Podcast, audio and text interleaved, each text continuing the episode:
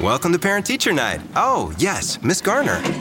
If you have one of those airline credit cards, you're probably not earning double miles on every purchase. You're right. My card only gets extra miles on some types of purchases. With the Capital One Venture Card, you earn unlimited double miles everywhere. Wait, but where can we use them? You can use Capital One Venture Miles on any travel purchase. Venture gets an A plus. Capital One, what's in your wallet? Terms apply. See CapitalOne.com for details.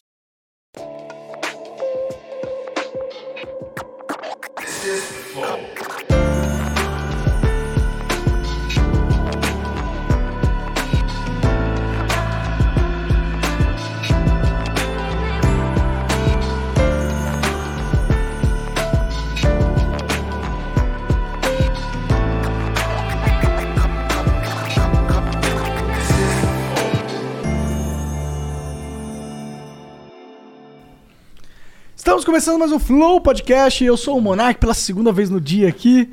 E esse é o Igor, do meu lado. Sassá família. E hoje nós vamos conversar com o professor Clóvis de Barros. Tudo bom? Tudo bem? Beleza? Cara, você foi um dos caras mais pedidos aqui, cara, pra gente trocar uma ideia. O que, o que, me, o que me deixa intrigado, porque eles sempre gostam de ver uns caras inteligentes conversando com os burrão, sabe? Ó. Precisa ver de que lado tá a inteligência aí, eu acho. Ah, que- não tá do nosso, com certeza. a gente tava conversando, inclusive, com o humorista, o Marce- eh, Marcelo Donato. Marcelo. Não. Márcio Donato. Márcio Donato. Desculpa, Márcio. O Márcio Donato, ele falou que é puta fã seu, ele falou que sabia que você ia vir hoje. Falou, caralho, vai, que foda, foi pra caralho, queria vir aí. Dar um abraço pra você. Então, Tem obrigado, fã pra mano. cacete, É. tu, né, cara? Cara, tem, tem um influencer. Pois é. Como é que é ser um influencer coroa? Rapaz, é, não sei, quando eu chegar lá eu te digo, né? É, Mas Não é- Coroa, né? Porque já é. Tá. Olha, eu sei lá, eu acho muito legal é, é galera mais jovem, meus ex-alunos, pessoal que é, curte muito mais o que eu digo do que propriamente o pessoal da minha idade, né? Então, acho que 90% das pessoas que conversam comigo é, assim são da idade do meu filho, assim, né? E muito pouca gente da minha idade é, reconhece esse tipo de influência. Pode, talvez tenha me visto, se bobear nem nunca me viu, mas assim, 90% no mínimo é o pessoal entre 18 e 25 anos. Pô, não é maneiro que tem uma juventude querendo ouvir o que, que os caras mais, com mais experiência têm pra falar? Isso é foda, eu acho isso do caralho. Nossa, é, é- é- Bom, enfim, claro, além da satisfação pessoal, né? Existe, assim, um- uma, uma espécie de esperança. Quer dizer, a gente sabe que a nossa formação escolar, a nossa educação formal, ela, enfim, não está entre as melhores do mundo. Na área de ciências humanas, preparação para pensamento crítico, leitura de clássicos, aí a coisa ainda é pior ainda, né? Então, na hora que você tem aí toda uma geração clamando por discursos e, digamos, um empacotamento diferente desse tipo de sabedoria é, em vídeos, em podcasts, em coisas assim, é, é incrível, né? Super animador. É. É, é mais, fica mais gostoso de, de, de conversar com, com esses moleques quando eles estão afim de ouvir, né? É, dá, dá até pra acreditar que a gente vai virar a página e vai, sei lá, gestar uma sociedade da qual possamos nos orgulhar um pouco mais. Um dia. Um dia. Um dia. Bom, mas antes gente continuar conversando e falando sobre tudo isso, eu preciso falar do nosso patrocinador, que é o iFood. Então, se você nunca pediu no iFood, nunca baixou o aplicativo, você tem a oportunidade única e exclusiva de baixar neste exato momento e usar o cupom FLOW20 para comprar qualquer coisa lá com 20 reais de desconto. Então, dá para comprar um hambúrguer de 25 e pagar 20, e pagar 5.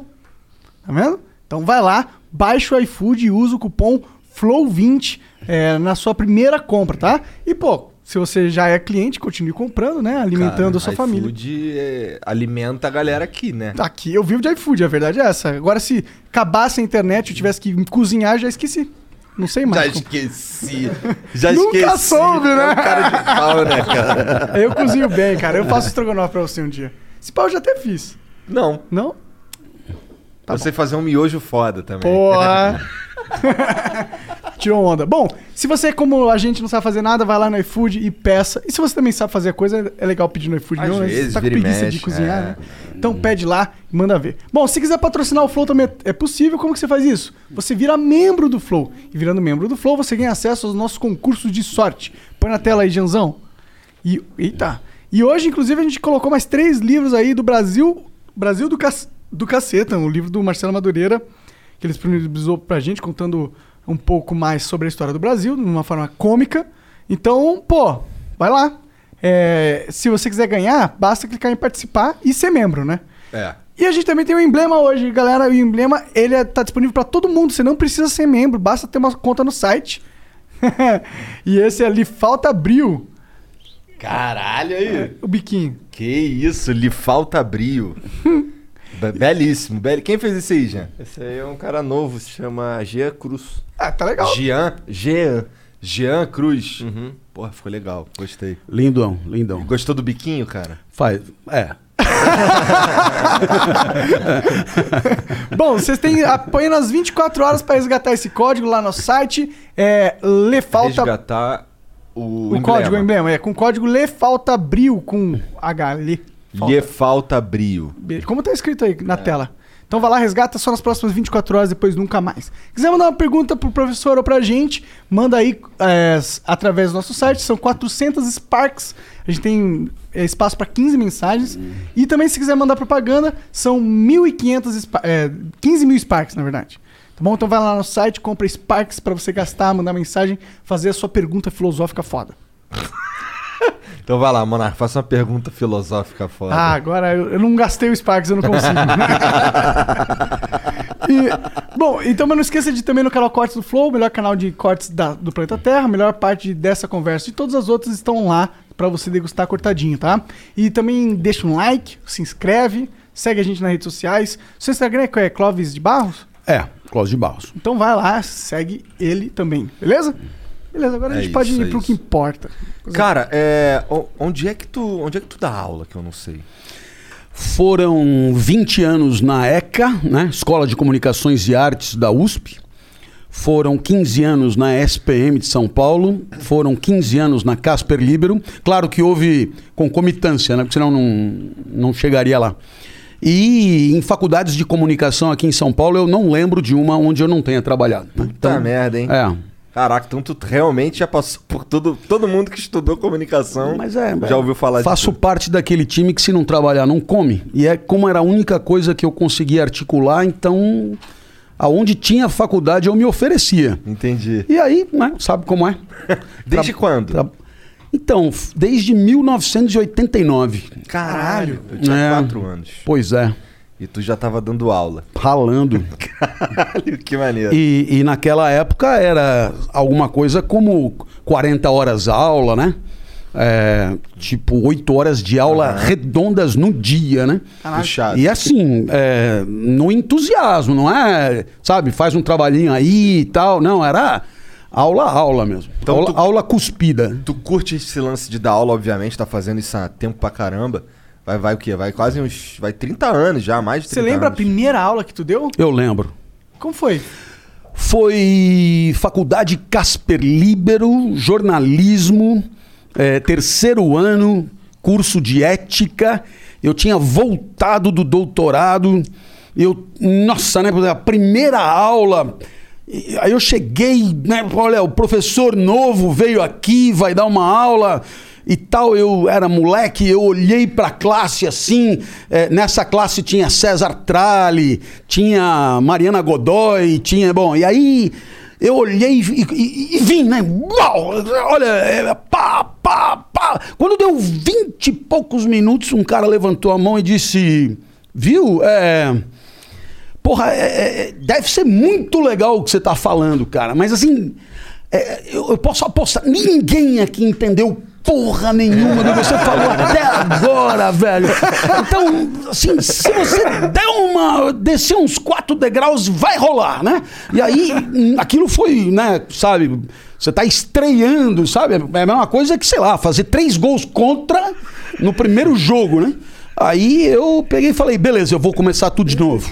E, bom, aí eu, aí eu acertei o tom E eu tô nesse tom há trinta e tantos anos, graças a essa pessoa que de cara me fez ver que eu tava fora de lugar. Entendi, mas aí o que que, o que, que quer dizer descer o tom? Quer dizer é, simplificar a linguagem? É, é, é, sobretudo trabalhar com exemplos, sobretudo trazer para as experiências de vida das pessoas, é, é, evitar o jargão e quando tiver jargão, imediatamente traduzir o jargão é, para uma linguagem que seja acessível a qualquer um, né?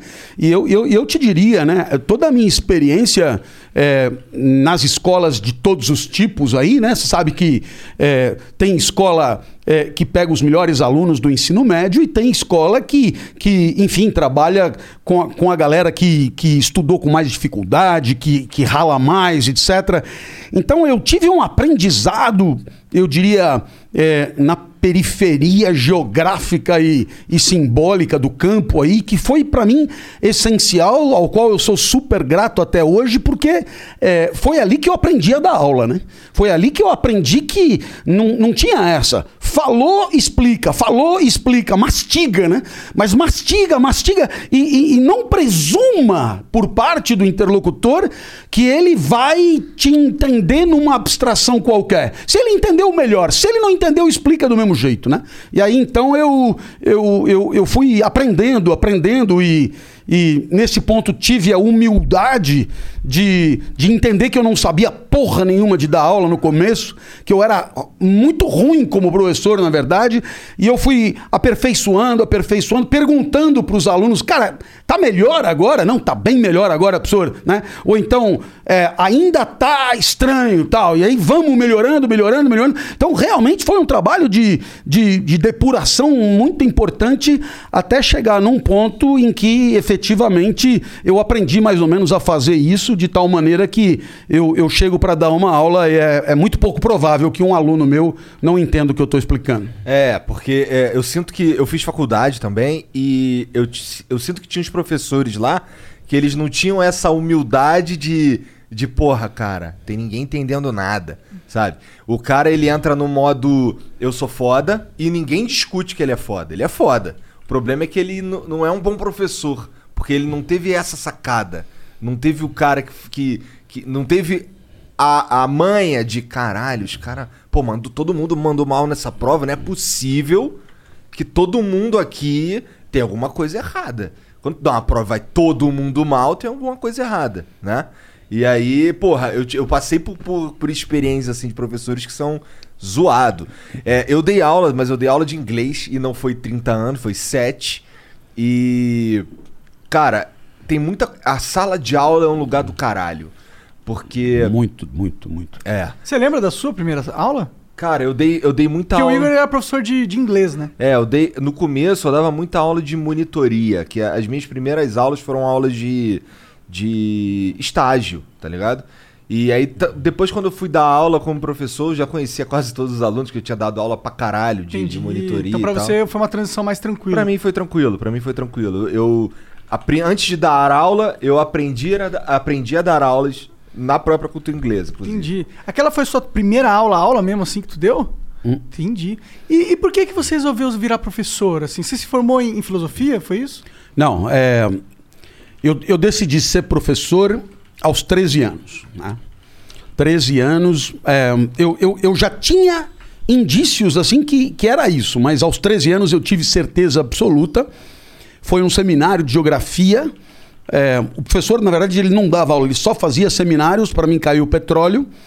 E aí eu fui estudar e quando eu cheguei para para falar, eu, eu, eu, subi no palquinho do colégio aí, eu estudei com os jesuítas aqui em São Paulo, subi no palquinho, olhei para a galera e tinha gente de todas as classes, assim. Eu acho que eu devia ter fama de doido, isso sempre atrai, né? E aí tinha gente no chão, gente na janela, gente tudo que é lugar. Aí eu, eu, eu peguei e falei, velho, isso aqui é muito legal. E eu, eu me dei conta de uma coisa que eu digo até hoje, né? Pela primeira vez em 13 anos eu não queria sair da onde eu tava. Porque eu passei 13 anos querendo vazar, sabe? Então, aula de matemática, quero ir embora. Quando é que termina? né? Depois eu sei que que quero vazar, quero, vai na casa da sua avó, quero ir embora, né? Quero ir embora, né? Flávio Cavalcante, quero, quero que acabe, né? Quero que acabe, quero que acabe. Até, até, até no Morumbi com meu pai, né? Tá, puta, São Paulo e Juventude, 0 a 0 puta frio. Pai, pai, vamos embora, velho. Isso aqui não é. E naquele momento eu falei, velho, esse momento não pode acabar, né? Todo mundo ali olhando. E o professor, e aí, velho, vai começar ou não vai, né? Eu, eu nossa, abri a caixa de ferramenta e, e- e- saquei tudo que eu tinha lido sobre o petróleo no livro. Mas falei rápido demais. Quando eu acabei, ainda faltavam 50 minutos de seminário. Cara. O professor pegou e falou: e aí? É, o, o colega vira e fala: Pô, deixa ele continuar falando, é do caralho ele falando. O professor, porra, ele que fale. Aí eu olhei, eu tinha duas saídas, né? Ou eu dizia, tipo bundão mesmo, é, já acabou, né? É, não tenho mais o que dizer. Ou então eu, eu continuava e foda-se. Eu não ia perder aquela oportunidade, né? Aí eu comecei a inventar sobre o petróleo. Né? Aí eu, eu- eu, fui logo dizendo: olha, é, até aqui eu falei onde é que tem petróleo. Agora eu vou falar o que importa. E o que importa não está no livro. O professor olhou, arregalou o olho, galera pegando caneta para anotar. Eu peguei e falei: é a qualidade do petróleo nos diversos lugares. Tem petróleo que é uma bosta, não presta, não energiza, não vira petróleo, não vira, não, não vira gasolina, não vira diesel, não vira porra nenhuma. E tem petróleo que é foda. O melhor petróleo do mundo, anota, é o da Romênia. Foi o primeiro país que me veio à cabeça. né? Aí eu parei, todo mundo anotou, falei, do norte da Romênia. Ficar do norte, da região da Sildávia. A Sildávia não existe, né? Tirei das aventuras de Tintim, né? Professor ali e tal. Aí eu vi que era hora de quebrar o professor, porque é um jogo de forças, né? Ele tava, ele tava assim, como que dizendo, esse cara não pode estar zoando com a minha cara. Aí eu olhei pra ele e falei, sabia disso da Sildávia? Ele olhou e falou, não, não sabia. Então eu falei, então anota, porra, pra aprender alguma coisa. Nossa, na hora que eu mandei ele anotar o que eu tava inventando e ele pegou lápis e papel, eu falei, esse lugar é do caralho. Esse lugar é do caralho. Nunca mais saí dali, velho. Nunca mais. Aí eu tive certeza, mas já na escola, ah, assim, é, eu acho a escola muito legal porque é, é um- é uma assim, uma boutique de oportunidades, né? De experiências. E você vai descobrindo quem é você, né? E aí eu fui descobrindo rápido. Por exemplo, é ruim de desenho, ruim de cantar, ruim de pintar, ruim de argila, ruim de matemática, ruim de conta, ruim de leitura, ruim de. ruim, ruim, ruim. E aí, porra, meu pai. é, é, e aí, filho, descobriu? por enquanto só tô no ruim, ruim. E aí, meu pai dizia à minha mãe, ele é ruim em tudo, né? Mas aí, o que que acontecia? 15 minutos antes da prova. Os colegas vinham, porra, Clóvis, explica aí, cara. É Eu não entendi bosta nenhuma que o professor falou. E aí, então, eu, eu 15 minutos antes, eh, tinha para alguns particularmente zoados, né? Eu dizia, velho, é o seguinte, você só tem uma chance de passar.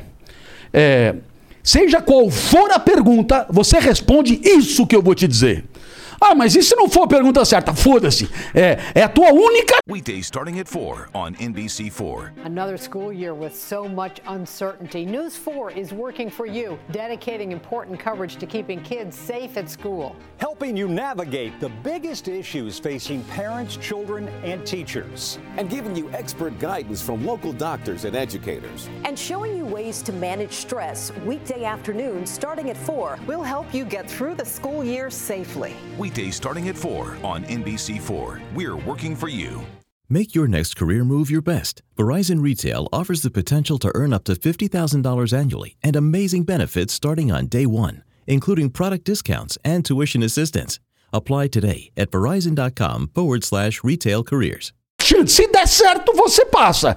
E nossa, é. Ninguém passou. Eu, eu, eu acho, eu acho que foi um negócio. Eu, eu, eu acho que era melhor ali do que hoje, cara. Eu sei que aí eu, eu comecei a ter certeza de que explicar era, era a minha vida, né? Esse, é, não se trata de pensar, de, de ser um grande pensador ou de ser um pensador. Eu, eu sou tanto pensador quanto qualquer é, é, vivente que pensa, né?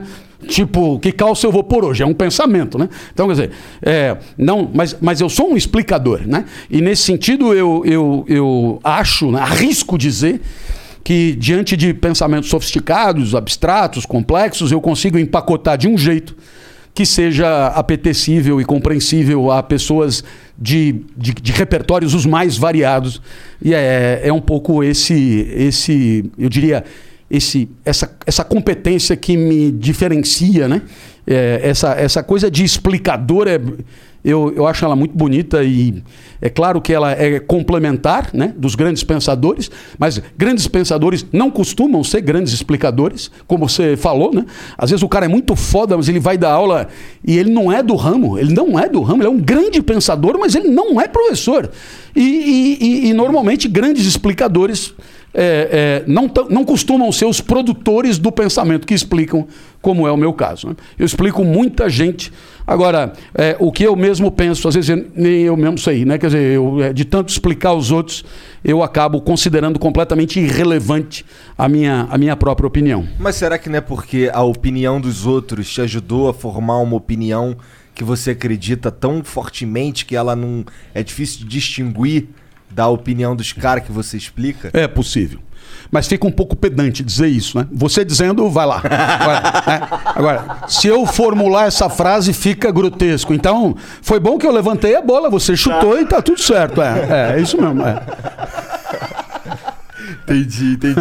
Quem, de- desses caras aí que, que tu tá falando aí que são grandes pensadores, mas É. talvez não sejam grandes explicadores e tal. É. Esses caras costumam escrever aqueles livros complicadaços que tudo que é foda de, de ler, pesadão. É.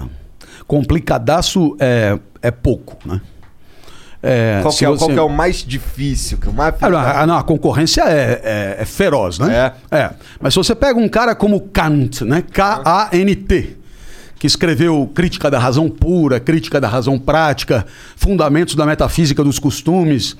Então, é, inclusive, essa frase aí do, do Brio, né? É, era numa aula sobre esse cara. Agora, é gozado, porque o cara tira pra filmar, mas ele não pega a história toda. A história toda é que era ali na ECA, né, na, na Faculdade de Comunicação da, da USP, e, e o pessoal zoando a aula. Entra gente, sai gente, parecia metrô, sabe? Para na estação, entra cinco, sai cinco e tal. E eu ali, ficando puto, ficando puto. A, a hora que eu fui dar a bronca, o cara ligou. Entendeu? É, Eu não sou tão doido quanto esse, esse vídeo faz crer, né? E aí, qual é a ideia? A ideia é essa, porra. É, você se acha tão esperto, tão coisa? Pega aí e lê, velho. Lê a primeira página aí, né? Não entendeu porra nenhuma. O cara escreveu. E você só tem que entender. E você não entende porra nenhuma e ainda se acha. Porra, se manca, né, cara? Vai estudar um pouco e deixa de ser palhaço, né? E, e, e, bom. Puto é, pra caralho. Esse né? cenário, Também esse cenário foi um cenário é, que tinha um contexto, é, né? É, não é todo dia que, que tem esse tipo de, de alteração, mas, por incrível que pareça, acabou servindo a carapuça para muita gente, né? Porque, é, no final das contas, você tem pensamentos lindos. Kant é um pensador. é, eu diria que Kant é uma espécie de, de Everest para o alpinista, sabe? É, né?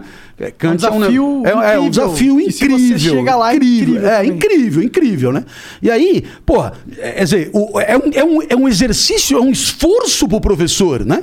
E, ah, velho, olha, tem essa ideia, o que, que ele quer dizer aqui? Agora vamos pra, pra linha 2, né? Essa ideia, agora essa ideia. E o cara, né? Tal, ô, Brunão aqui, Brunão, tal. Aí fala, velho, não tem como. Né? Não tem condição de, de trabalhar isso, mas, bom, enfim, tem outros pensadores fudidos. Nietzsche é um cara muito difícil de ser lido. Spinoza não é fácil de entender. É, enfim, né? mesmo os antigos, se você for ler Ética Nicômaco de Aristóteles, é, é, tem lá o seu charme e a sua dificuldade. Então, é, é um. É- é- é- tem que cozinhar, tem que trabalhar, né? E, mas o ganho é um ganho maravilhoso, é um ganho, é um ganho incrível. Aqui mesmo, é, aqui esperando aqui para para entrar aqui para o estúdio, algumas pessoas vieram me abordar que acompanharam essa fase de professor da ECA e acompanharam as aulas semana a semana e tal. E, e nossa, né, são, são pessoas é, que são muito gratas, por quê? Porque no final das contas, o, o explicador ele é um mediador importante, ele é uma ponte de significado entre um discurso ao qual você não daria nenhum sentido e um repertório que passaria anos-luz daquela mensagem. Então você pega o repertório do cara, laça, traz pra cá e diz: Ó, tem a ver, tem a ver. E aí, claro, é um holofote, é uma luz, uma coisa linda, né? Então eu, eu, eu, pelo menos, sou encantado com a minha profissão, absolutamente encantado. É, é, entendo a sua importância, a sua relevância e entendo o quanto esse trabalho é um trabalho maravilhoso por ele mesmo. Né? É, infelizmente, a escola ela, ela se rebaixa toda vez que ela se coloca como trampolim para uma outra fase da vida. Né? Quando ela instrumentaliza o conhecimento. Sabe? Você, a, a- a expressão mais absurda, cruel e idiota é a expressão passar de ano. Né? Pense bem na expressão passar de ano. Não, eu estou fazendo de tudo para passar de ano. Porra, não, é, é, é bem o contrário. Né? É, quando a vida vale por ela mesma, você faz de tudo para, para regozijar do ano, para desfrutar do ano, para curtir o ano. E, e, e, e o passar de ano é até lamentado. Né? Eu, eu queria continuar aqui, eu me lembro quantos e quantos alunos vinham me pedir, professor, o senhor vai dar aula ano que vem? Não vou. Porra, mas se a gente falar com o chefe de departamento, não rola o senhor dar aula ano que vem?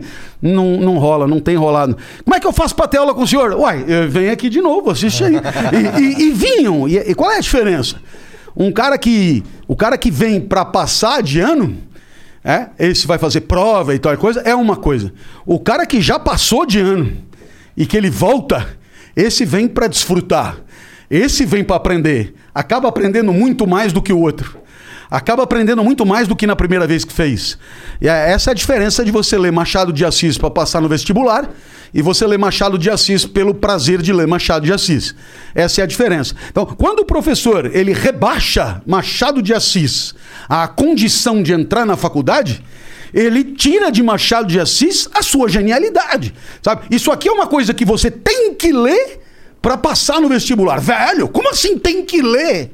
Nós estamos falando de um gênio e nós estamos falando de obras que são o suprassumo da alma de um gênio. E você diz pro aluno, você tem que ler. Velho, como assim tem que ler? Você tem o privilégio de ler. Você se ajoelha para ler, velho. Como tem que ler, né? Então é todo um jargão que a pequena o ensino, a pequena educação instrumentaliza e banaliza aquilo que poderia ser mágico, né? De você falar, velho, esse ano foi do caralho, velho. Eu por mim faria tudo de novo. Esse seria o discurso, né? E no dia da formatura haveria choro, lágrimas, mas, mas lágrimas de lamentação. Por quê? Porque no final das contas a gente sempre percebe muito tarde que a escola é o paraíso já. Né? Não é, não é a preparação para o paraíso. O paraíso já foi. A escola é o melhor lugar do mundo. Que outro lugar você teria onde você vai só para aprender? Onde você não é escravizado, não é explorado, seu trabalho não é instrumentalizado, né? É, você não está ali sendo massacrado em nome do lucro de pessoas que você nem conhece. Então, Não, não, não. Na escola você está ali só para aprender, cara. É um lugar mágico, é um lugar incrível, né? Então, eh, essa ideia da escola deveria ser resgatada como um privilégio e uma oportunidade de viver no paraíso. E cada professor deveria ser responsável pela construção de uma experiência paradisíaca. É, só que eu, eu imagino que seja difícil para um professor é, ouvir isso aí que tá falando e, porra, e depois ir dar aula num lugar onde ele não é nem bem quisto, né? Tu já passou por uma situação onde os caras não queriam estar ali de forma nenhuma, de, de jeito que uma classe inteira, como, sabe, de uma, de uma, de- como uma unidade não tava afim de estar ali, queria só estar em outro lugar. Isso é horrível. Já, eu já tive algumas experiências assim, que tu tá aqui dando a aula, os moleques estão fazendo outra coisa ali, não adianta você tentar laçá-los porque eles ficam desviando. Uma Hum. merda. E ainda mais que, que os alunos que eu tinha, eles eram majoritariamente. é, era um pessoal que tinha mais grana e tal, e aí o Hum. pai dele dava razão pra ele, não sei o quê. Então, fica à vontade.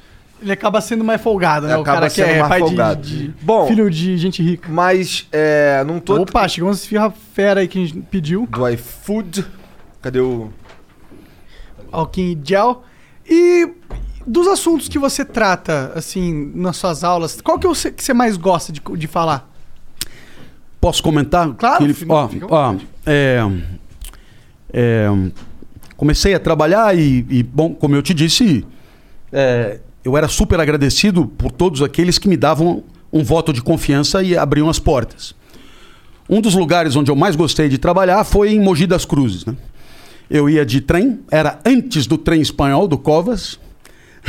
Portanto, não tinha janela, não tinha porta e pegava-se o trem em movimento, assim, né? Não- é, é, bom. E aí, bom, era, era a minha aula era sexta-noite e sábado de manhã. É, voltar era perda de tempo, assim. Então, meio que dormia-se onde, né? é, s- onde, dava, assim. É, é, a faculdade disponibilizava lá uns colchonetes, uns negócios Ah, e tal. A gente saía com a galera depois na sexta-feira. E aí, sábado de manhã, tinha aula. Os caras chegavam de óculos escuro, né? Né? Já sábado de manhã com a galera que não dormiu de sexta para sábado, né? E, e, bom, primeiro dia de aula, cheguei ali e ali tinha um cenário semelhante a esse que você falou, né? Quer dizer, bom, tô aqui para responder a chamada, óculos escuro, vou me recostar, vou dormir e, e tal, né? É, não rolou para eles desse jeito, né? Falei, velho, vamos me, me dá aqui teu óculos, vem cá, vem cá, vamos lá, vamos lá. Fazer o seguinte, é, você me dá 15 minutos de crédito e a gente brinca assim. 15 minutos. Se eu não merecer a tua confiança, eu não te reprovo por falta, não precisa mais vir. Vai dormir em casa, show de bola. Não vou fazer chamada. Vim aqui para responder chamada é bobagem. Agora, 15 minutos. Se eu te seduzir, aí você vem para jogar o meu jogo bacana. Nossa, eu nunca tive ao longo da minha trajetória alunos tão encantados, tão motivados, com tanta sede, com tanto tesão para aprender, quanto eu tive nas aulas de sábado em Mogi das Cruzes. Sábado, sábado é puxado mesmo. Tem que ser um professor muito pica. Mas é aquilo que ele fez, ele tirou aquela questão de o cara ser obrigado a estar ali. É verdade. E aí ele foi pra, porque ele queria. É. É. Isso daí, acho que. Bom, é que eu, eu, eu sei que o professor tem algumas ferramentas para resolver um problema como esse, mas no fim das contas, o, o, o aluno que não quer aprender não vai aprender. Não É. tem muito o que Ah, não. É, não. Se ele tiver determinado a resistir, pode trazer quem quiser. Aí não tem o que fazer. Porque é, ele não te dá nem os 15 minutos. É, a gente precisa ter o crédito. Porque no crédito de 15 minutos, você tem a chance de jogar três ou quatro iscas para dizer, velho, você tá pagando, você já tá aí, o dinheiro é teu. Assim, não aprender é jogar o dinheiro no lixo. Então, é, e se bobear, rola um aprendizado saboroso, legal, bacana e tal. E assim, costuma funcionar quase sempre, mas quando o cara não te dá o crédito, não tem o que fazer. Mas aí esse, esse não volta, porque você não vai fazer chamada, você vai aprovar o cara por, por, por, por, por frequência. Então, o cara não volta mais. Mas, assim, eu. Pelo menos não atrapalha. É, também. é, fe- é, felizmente eu, eu, eu nunca tive problema, na verdade. É. Foi muito legal. É. E o É. que, que você acha da escola como instituição hoje em dia? Por exemplo, eu, eu não gostava de estudar. Eu não gostei do, do meu período na escola. Não foi um período muito agradável pra mim. E muito pelo que você falou. Porque eu não queria estar ali. Tipo, eu, eu sentia que eu era forçado a aprender algo que eu não estava interessado. Então, aquilo me dá, um, me dá um sentimento muito ruim de ser forçado a fazer algo que eu só eu travo, eu não consigo fazer. Então eu tive uma experiência frustrante durante a escola e eu acho que isso é muito atribuído pelo formato da escola em si mesmo, né? A gente tá meio ultrapassado. Como que você enxerga isso? Você enxerga algum jeito da gente melhorar? Ah, tem muitos, né? É, bom, é, aí são, eu acho que são vários os problemas, né? É, eu penso que, é, em primeiro lugar, de fato, a educação ela não pode trabalhar só com aquilo que previamente interessa ao aluno.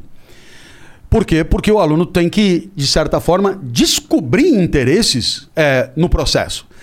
De- interesses que ele não poderia ter, porque ele não, não tinha condição. Mas a escola mostra: olha, é, isso aqui que você ainda não sabe que é legal, veja como é legal. Então, nesse sentido, há um, um, um- um- processo de descoberta que a escola tem que patrocinar. Ponto número dois. É, um dos papéis da escola, na minha opinião, é, é permitir uma descoberta de si. Né? Em outras palavras, multiplicar experiências e dar ao aluno a chance de perceber que ele é ruim nisso, ruim nisso, ruim nisso, ruim nisso, odeia isso, mas tem um negócio que faz ele vibrar muito, que é, é isso aqui. Então, é, é, bom, agora você descobriu qual é a tua praia. Aliás, essa expressão dos jovens ela é maravilhosa, né? Essa não é a minha praia. Isso tem um significado, porque isso aí é, nossa, desde os gregos, né? É a, é a essência, é a natureza, é o daimon interior dos estoicos. Cada um chama isso de um jeito. E aqui hoje a gente chama de minha praia. Essa não é a minha praia, né? Então, bom, então é, nem sempre o aluno sai da escola sabendo qual é a praia dele haja visto o número de, de, tentativas de vestibular, que o cara começa uma faculdade, começa outra, sabe? porque a escola ela foi omissa nessa tarefa. Terceiro ponto. É, é, há um, uma, uma, uma resistência às mudanças. E se você parar para pensar, o currículo escolar, ele é uma escolha. Quer dizer, eu te dou um exemplo. Todos nós aqui estudamos a Revolução Francesa. Se bobear, por três, quatro meses. Né? Mas nenhum de nós aqui estudou uh, uh, os grandes eventos da história dos países africanos. Então você percebe que a gente estudou umas coisas e não estudou outras que poderia ter estudado. Ora, então houve uma escolha. Essa escolha foi realizada por alguém. Esse alguém fez escolhas como todo mundo faz escolhas segundo os seus interesses. Então o currículo é uma coisa política, né? É, é, um, é, é uma manifestação de poder. Alguém ali está exercendo um poder. E eu penso que isso deveria ficar mais claro para que o aluno tivesse pelo menos a oportunidade de levantar a mão e dizer: é, justifique o nosso programa. Justifique. Por que, que nós vamos estudar isso e não aquilo? Né? E aí eu, eu, eu tenho pelo menos é, é, um ponto que eu vou destacar entre milhões de pontos possíveis, que é a questão da ética e da cidadania. Né? Quer dizer, você estuda quatro anos de literatura, você vai. Literatura portuguesa, você começa lá em Paio Soares de Taverosa, os trovadores. É, literatura. Quer dizer, é do caralho literatura. Eu amo literatura. Né? E, e, e, acho que devemos estudar literatura muito. Mas aí você estuda também organelas citoplasmáticas em citologia, complexo de Golgi, mitocôndrias e blá, blá. Você aprende que seno quadrado de teta mais cosseno quadrado de teta é igual a 1.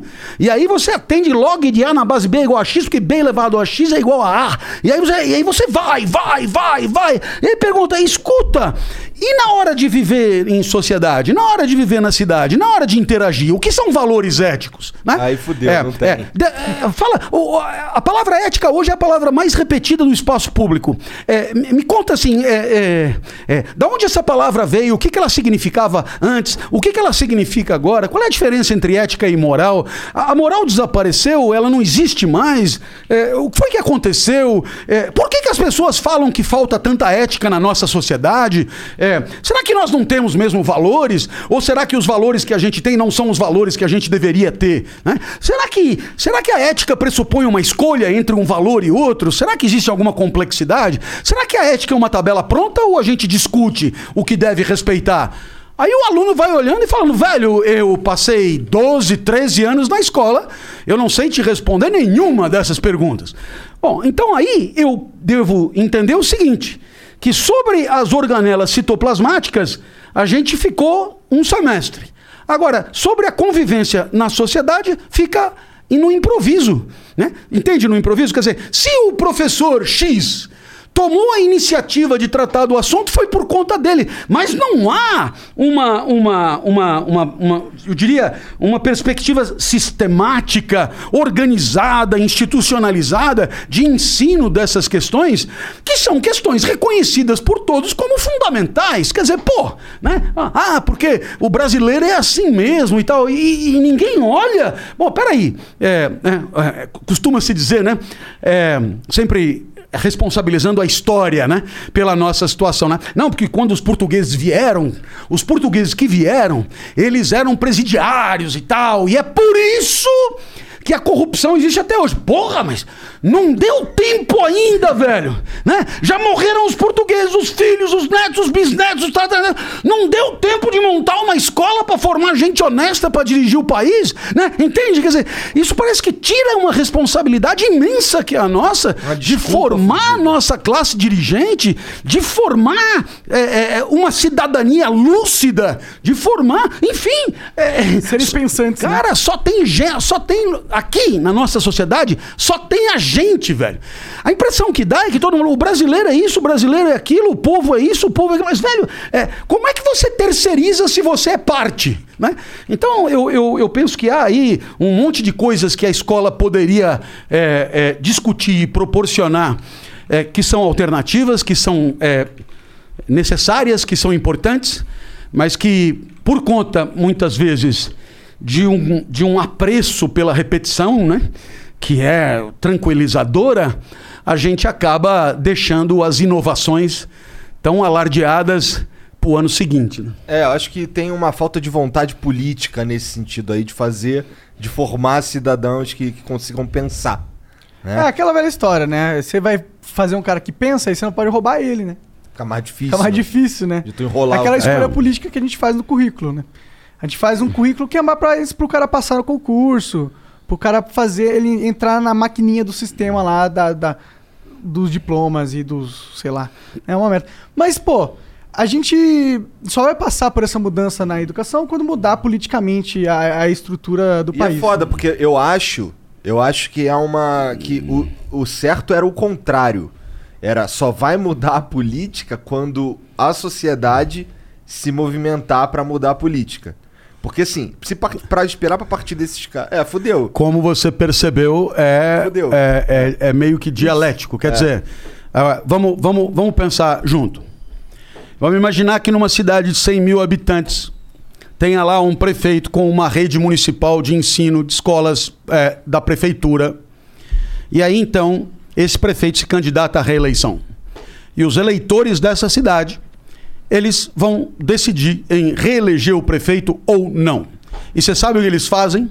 Eles vão visitar as escolas para verificar as condições reais de ensino. Eles se interessam pela, pelo desempenho dos alunos, né? eles se interessam pela, pela, pela efetiva implementação das, das estratégias pedagógicas, eles se interessam pela, pelo resultado é, do- do- dos alunos ali é, nos exames nacionais, eles se interessam. Aí eles vão, analisando tudo, eles dizem: Olha, é, poderia ter sido melhor, mas reconhecemos que o prefeito deu a isso uma importância muito grande e, portanto, ele merecerá o nosso crédito para mais quatro anos, desde que prometa superar esses quatro primeiros anos, porque nós vamos voltar e vamos reavaliar a escola, a educação e o desempenho dos alunos para poder dar ou não voto.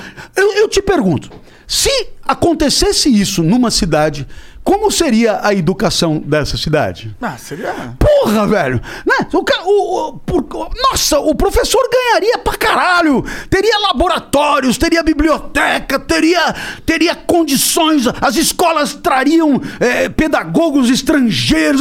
Velho, por quê? Porque o critério pra eu me reeleger é, é, é a educação. Então, velho, nós vamos deixar isso aqui um brinco, né? Eu te pergunto, se isso não acontece, por que será? É porque é um tema irrelevante. Em outras palavras, por que, que a escola importa? Porque é um lugar onde eu deixo a criança enquanto eu estou trabalhando. Então, é, é- esse é o limite da coisa. Eu tenho que deixar em algum lugar. Agora, o que acontece lá dentro. Caguei. Eu caguei. Caguei. Caguei. Até porque. É, talvez nem tenha condição muito de avaliar e não tenho saco também de, de, de, de, de ir fuçar. Não é a minha praia. Foda-se. O fato é que ele fica lá, se bobear, ele come, ele se diverte. É, Já tá bom demais. E aí, e aí é claro, é, o, o, o, o, o profissional da política, ele que luta pelo, pelo poder, ele que luta dentro de um jogo por aumentar o poder que tem, ele que luta, como aliás em qualquer ramo, por subir na carreira, ele vai observar o que, que é sensível, o que, que é efetivamente relevante na hora de votar. E ele sabe fazer isso, porque para isso ele gasta com pesquisa e tal. E ele diz: olha, escola, né? é, eu acho que o que importa é segurança mesmo. Nós estamos perto da eleição, botar guarda em tudo que é esquina e bababá, e, bababá, e aí sim vai ser mais efetivo para conseguir me reeleger. Então, é, você percebe que é um, é um negócio muito, ciclo muito. vicioso, É, pois é, porque é, se a sociedade for outra, a educação será outra. Se a educação for outra, a sociedade será outra. E, e- e o que acontece hoje é que é, é, a gente não sabe muito bem por que as coisas começaram, porque a nossa educação pública já foi bem melhor do que é, né? A gente não sabe muito bem o que levou a, a essa deterioração. Eu, eu não sou um especialista disso, né? Mas o certo é que um diretor de escola é, é, na década de 50 do século passado, é, ganhava o equivalente a um desembargador. Hoje, provavelmente, ganhe 10 vezes menos. É, então, é, a sociedade foi aceitando uma diminuição de qualidade é, do corpo docente, das condições materiais de estudo e assim por diante. E aí, é claro, os, os políticos souberam interpretar isso de forma a, a direcionar seus esforços as verbas públicas, né, as políticas públicas para outros setores que não, que não, que não são a, a educação. É um pouco que eu- como eu entendo isso. Um pouco triste, mas real, né? É. Hum, tu tava citando um monte de pensador aí antes, Kant, É. blá blá. Nietzsche. Qual que é o teu favorito? É o Kant, eu imagino. É, é, então, a... olha, assim, é, eu sou muito fã de Jesus, né? Muito fã de Jesus. É, e, e quando eu digo que eu sou muito fã de Jesus, eu quero dizer que, independentemente do credo, independentemente da religião, independentemente de ser ou não Deus, Jesus tem um, um pensamento, Jesus tem é, teses, Jesus tem ensinamentos. Jesus ensinava por intermédio de histórias, né, de parábolas e tal, e eu sou muito fiel aos valores é, que chegaram até mim como sendo valores é, de Jesus. Então, é, definitivamente, é, Jesus é um, é um, um grande amor para mim. Mas tu é religioso? Não, não sou religioso. Interessante. Muito interessante. Então, Então, você assim, acredita em Deus? Então, é, é, aí, aí é, é uma discussão imensa, né? Porque é, é, Deus tem um monte de definições possíveis, né? Mas sim acredito num absoluto, digamos assim, né? Quer dizer, é, tenho mais dificuldade é, na figura de um Deus personalizado, etc. Mas a ideia de uma referência de absoluto, da qual tudo é, é, e que confere sentido a quase tudo, aí com certeza. É, então você acredita que existe ah, mais coisas além da nossa realidade atual, assim, tipo... Ah, mas, mas sem dúvida. Sem dúvida, né? Eu, eu, eu acho até que é, é, não precisa nem, nem de Deus para isso, né? Quer dizer, é, vamos pegar um cara como, como Berkeley, por exemplo. Berkeley foi o cara que no século XVIII ele era físico, ele era físico da ótica, né? E ele é um cara. É, é, o, é, o, é o Berkeley da Universidade de Berkeley, na Califórnia, mas ele era irlandês, né? E ele tinha uma, uma, uma, uma filosofia muito, muito própria e muito louca, né? Muito subversiva, muito alternativa. Para Berkeley não tem um mundo fora de você, né? né? Por exemplo, é, é, no, no nosso senso comum, o que que roda? Aqui tem esfirra, né? Então, a esfirra tá fora de mim. Então, vou alcançar o braço, pegar a esfirra... Pra né? pô-la A- dentro a de esfirra- mim. a pô-la dentro de mim. Para Berkeley, não. A esfirra, é, assim, é um filme. É, só, tem, só tem a percepção, não tem o mundo percebido, né? É, a frase dele é: o ser é o ser percebido. Então, a, a coisa existe na medida da tua percepção. né? Então, não tem é, nada além do que você percebe. Bom, é de enlouquecer, porque se você, se você levar a sério um minuto, você já começa a, a ratear das ideias.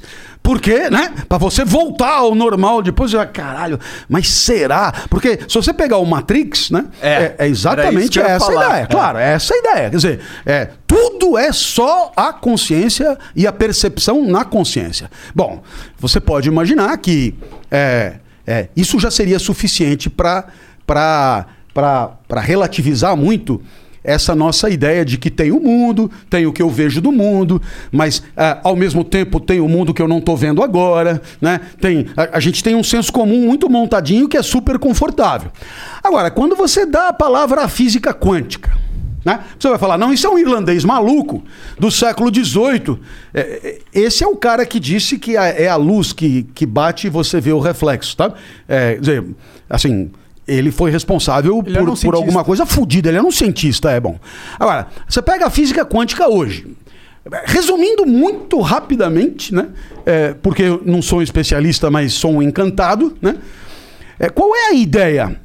É, a realidade ela se organiza tal como você a vê, porque você a observa. Enquanto você não está olhando, ela é uma possibilidade, digamos assim.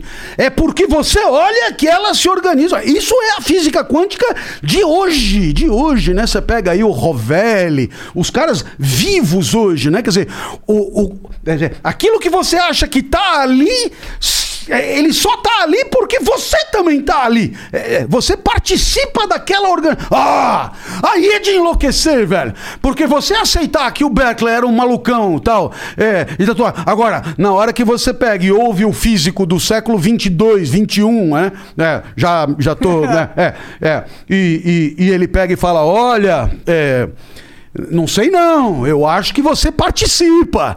Eu acho que pelo fato de você olhar, o mundo que era uma ondulatória, ele se- que era uma possibilidade, ele se organiza numa coisa, num corpo, não sei lá. Velho. É aquele double slit. É de levar à loucura, cara. É de levar à loucura. Então, é, quem poderá é, é, segurar esses caras quando eles propõem que haverá outros universos, outras coisas, haverá é, infinitos eus aqui, em infinitas situações, que para trás, para frente, que o, o tempo. O tempo, no final das contas, ele dissolve, porque né, é, você tem um universo visível, para lá disso, é, é, tá mais longe do que a, a porra da luz pode. Ah, é, é, mais de um trilhão de galáxias. Malandro, é, eu pergunto, precisa, precisa estimular a mente? Não precisa. Se você parar para considerar quem é o doido que contou um trilhão de galáxias, claro que tem metro, não foi assim, um, dois, três, quatro. Bom, é, é, são suposições, eu imagino, que na Via Láctea, que é uma, tem 200 bilhões de estrelas, e que o Sol é uma nanica no meio de 200 bilhões na nossa galáxia, é suficiente para você olhar e dizer, velho, é, é, eu, eu, né, como diz o Sassamo Tema, eu, né, eu, é, é, né, é, é, um- é um- é uma dimensão de achatamento, de uma coisa é, que faz todo comportamento arrogante imediatamente risível, né? Falou, velho, o cara é uma pulga, né? E, né? e assim, "Ur, tal, eu sou isso, eu sou aquilo, eu sou aquilo. Nossa, né? E, e o que é mais incrível, muitas vezes a arrogância, ela advém de crenças a respeito de verdades. E, e essas verdades serão dissolvidas dali a 15 dias. Vem a ciência e diz, velho, não, ovo não. Aí você fala, tá bom, ovo não. Aí vai, ovo sim, ovo sim. né? Dali 15 dias, ovo não. Aí você fala, porra, vai se fuder, né? Então é muito louco. Eu, eu puta, eu, eu assim, ah, é, acho que de todas aí, a- de todas as coisas que eu aprendi né, na minha vida como explicador, estudando um pouco, né? Foi a humildade, né? cara? Né? Não sei bosta nenhuma sobre nada. Não, no- nossa, a minha ignorância ela transpira, ela é absurda. Ela não, eu não sei nada sobre nada, né? E quando você lê lá Sócrates, eu escrevi um livrinho sobre Sócrates, virei um puta fã, né?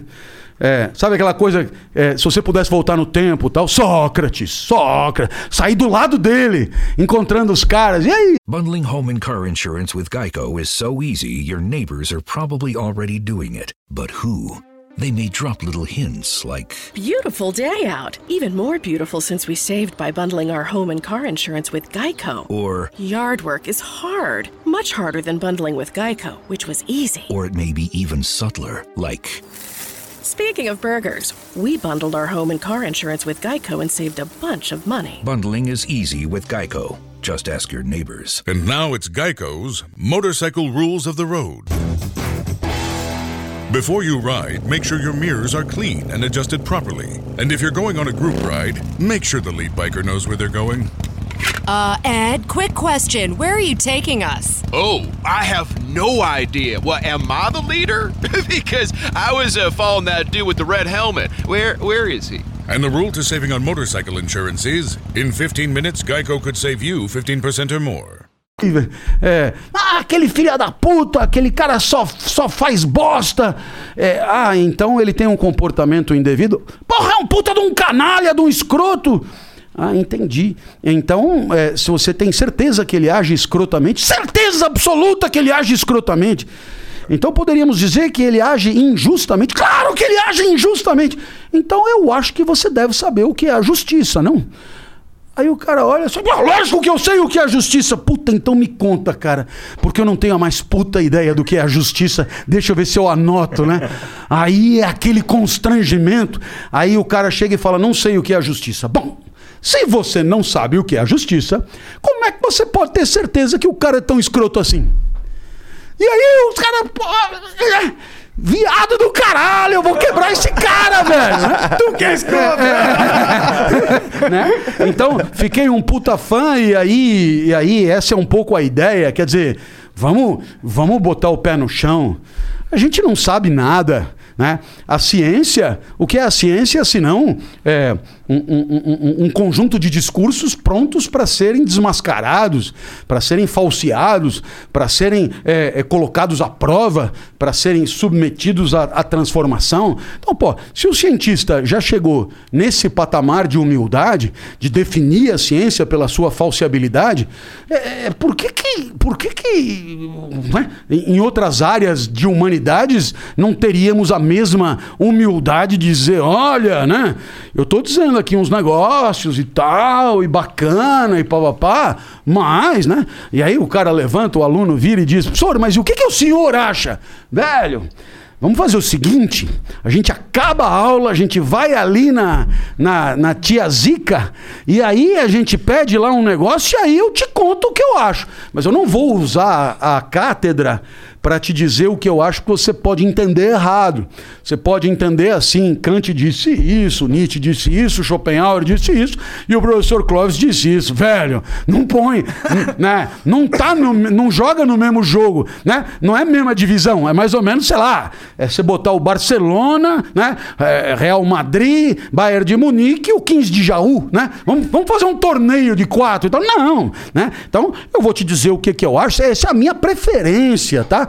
Quer dizer, eu acho, sei lá, que o pensamento atomista é muito legal, eu acho que Epicuro é um puta sábio, eu acho que Spinoza é um cara incrível, eu acho que, né? Então, eu, sei lá, eu simpatizo com isso, mas eu não tenho a menor ideia se isso aí é mais pertinente do que aquilo, a menor ideia. Eu me limito a tentar explicar para você o que eles quiseram comunicar, ponto final. Entendi. Mas tu chegou à conclusão que Deus existe é, de maneira religiosa ou foi pensando, tu, pô, eu acho que é mais provável que Deus existe? Ou você sente? Ah, não, é, é, é um. É, não, nenhum nem outro, né? É, Deus, eu quero dizer algo que não necessariamente É. é, uma pessoa. Não. É, é um propósito, então, é um- é, isso. É uma- um porquê. É, não, é, no meu caso, né? É fé, né? Fé. É, exclusivamente isso. Eu não. E, e fé é isso. É uma certeza, uma convicção a respeito de coisas que não podemos demonstrar, não podemos verificar, não podemos chegar lá e empiricamente dizer, olha, eu falei para você, tá aí ele, tá? Não, não tá, né? Então, isso é fé. Da mesma maneira que a gente tem confiança que o sol vai se pôr, da mesma maneira que a gente tem confiança é, em algumas pessoas, né? Não precisa estar do lado delas, né? Da mesma maneira que vocês me convidaram para vir aqui, eu disse que viria aqui e, e vocês saíram de casa é, é, com uma Acreditando forte, que acreditando tá que eu ia estar aqui, não é? Então eu tenho fé. Eu tenho fé. Mas com E- certeza e- você pensou sobre o assunto. Pois é, não, eu pensei sobre o assunto para entender os limites da minha razão e para entender que a minha razão não dá conta de chegar onde eu precisaria chegar. E por isso a minha, a minha, o meu vínculo com o divino é um vínculo de fé. Entendi. É um vínculo de fé. E isso vai dizer, ah, mas né, o que eu esperava de um filósofo é uma crença na sua racionalidade, na sua. Pá, pá, pá. Pois é, velho. Então você chama um filósofo para falar com ele. Eu falei que eu não sou porra nenhuma. Né? É, é, já nem ser, eu, é, até o verbo ser me incomoda, ainda mais ser alguma coisa, né? Então, eu não, eu tenho fé. Então, acreditar em Deus pressupõe acreditar na vida após a morte? Bom, é, acreditar é, é, depende um pouco da vida, né? Mas eu, é, eu sou, se você me permitir, vamos lá tentar fazer um esclarecimento aqui. É, Jesus, é, Jesus era, era judeu, você sabe, e, e Jesus, portanto, era formado numa tradição onde é, Deus assoprou a vida né, no nariz do homem e o homem deixou de ser carne e passou a ser corpo, porque o corpo é a carne mais a vida, né, que os, os judeus chamam de ruach, né, R-U-A-H, que é esse sopro divino e, e- e isso nos confere a vida. Por isso, na tradição judaica, a vida é muito importante, muito importante, porque é o nosso vínculo com Deus, tá certo? Então, Jesus se inscreve nessa tradição. Na sequência, no cristianismo, tipo depois de Agostinho, etc., é, essa tradição ela é, digamos, substituída por uma tradição é, é, proveniente dos gregos, tipo Platão, assim. Quer dizer, tem corpo, tem alma, a alma é imaterial, a alma é eterna, a alma sempre existiu e a alma vivia num mundo das ideias, é, no meio das verdades e piriri poró. E aí, então, o que, que acontece? Por alguma razão, é, é, alguém nasce, né? E aí, bom, é, de acordo com o mito de Er, é, é, é, essa alma vai beber é, no rio do esquecimento, então ela esquece. é, alguns bebem mais água, tem mais sede, como você vê, eu já é a quarta garrafa, então eu me esqueci pra caralho de- da- das verdades. Nasci zerado de verdade, mas tem nego que não bebe nada e nasce bom pra cacete e tal. Então, esses são os filósofos, né? Os caras que saem da caverna e tal, coisa. Eu sou um beberrão, eu, eu esqueci de tudo. E aí o que, que aconteceu? A alma fica com o corpo um certo tempo. É, de acordo com Platão, esse delta T de vida é um delta T complicado, porque o corpo atrapalha demais a alma. É, a alma. Qual é a da alma? É, Para Platão. Para Platão, a alma é, ela é um, um instrumento de conhecimento, né? De busca das verdades pela razão. É um instrumento de conhecimento. É, é a busca de conhecimentos que sejam é, universais, né? Válidos para todos, né? E, e, portanto, é, por exemplo, o eidos de justiça, a ideia de justiça é a mesma de desde lá até hoje para todo mundo. Isso é- essa é a ideia de Platão, né? É, não é assim, eu tive uma ideia, vamos comer pizza. Não, não, não. É, é um pouco diferente. É alguma coisa, é, é é é é digamos, um, um conceito mesmo que se impõe é, universalmente, etc. Muito bem. Então, essa alma, o que ela gosta mesmo é de ir atrás das verdades. Mas tem corpo que atrapalha, tem corpo que come esfirra, tem corpo que, que coisa, bebe, trepa, não sei o quê, é demandante. E tem alma que passa a vida, né? De- decidindo o que, que o cara vai comer, o que, que o cara vai beber, o que, que o cara vai. Quer dizer, puta, é, é um destino pobre da alma. O destino rico da alma é saber que o quadrado da hipotenusa é igual à soma dos quadrados dos catetos em qualquer época, em qualquer lugar, em qualquer tempo. Então, quer dizer, é, então, é, o que, que fez Agostinho? Ele, ele, ele importou esse Platão para o cristianismo. Só que essa alma, que também é eterna em Agostinho e tal, tem uma preocupação única, que não é tanto a busca da verdade, é a salvação. É a salvação. Quer dizer, é, qual é o papel da alma? Conseguir para o homem a salvação. E, e- e- essa salvação pressupõe uma vida eterna. Então, dentro dessa tradição, eu é, é, tenho fé e acredito na eternidade da alma. Né? E acredito, sim, que essa eternidade da alma, ela é, é, deve ter a ver com, é, com, com as existências, com, com, com muita coisa que a alma experiencia e vive e também decide, delibera, escolhe, etc., ao longo de uma vida terrena. É, porque se a, gente, se a gente sabe, por exemplo, que a Via Láctea tem estrela pra caralho, o Sol é só uma estrelinha de merda que vai apagar daqui a um pouco e tal. E é bem gostoso acreditar numa, numa vida eterna, não é? Bom, é, é um argumento. É um argumento. É, o, o seu argumento, no fundo, é. é Ó, veja, eu gostaria é, é demais Tão, é tão bom, é tão bom, é tão bom que dá a impressão que não é o que é, mas é o que gostaríamos que fosse, né? É. Mais ou menos isso. É, eu concordo, é o que gostaríamos de que fosse. Mas, assim, eu penso, por que, que pelo menos uma vez o que gostaríamos que fosse não pode ser, não é? Né? Gostaria muito. Gostaria pra caralho. Não, eu quero dizer o seguinte: é, é, não é que é uma estratégia de compensação. É que a gente, claro, vive aqui e, e a vida de carne e osso é, um, é, um, é, um, é uma luta de boxe, né? Assim, você apanha, apanha, apanha, apanha, e amanhã você apanha, apanha, apanha, apanha, né? E aí você começa a desconfiar. Você pega e fala, velho, isso aqui é feito pra se fuder. Bom, então, como seria bom ir para um lugar incrível? Pá, pá. Então, é, é um desejo? É. É uma ilusão? É. Mas pode ser também um objeto de fé. Uma convicção. E a partir daí, é, não tem muito o que, o que discutir.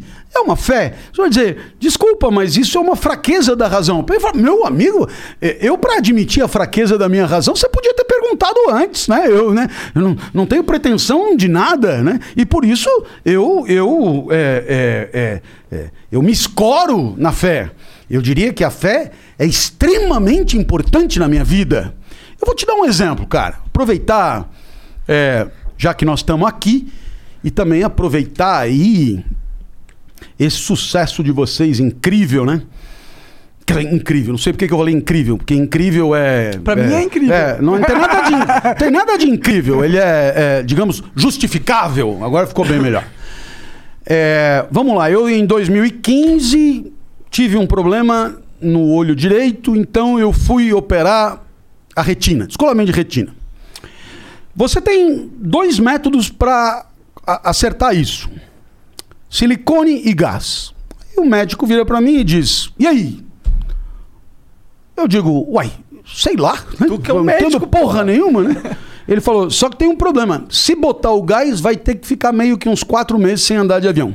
Bom, eu, naquela época, eu sou um palestrante, eu pegava avião todo dia. E como eu já disse, sou do time que se não trabalhar não come. Então, falei, silicone, claro, o, o- o gás não rola. Então, claro, silicone.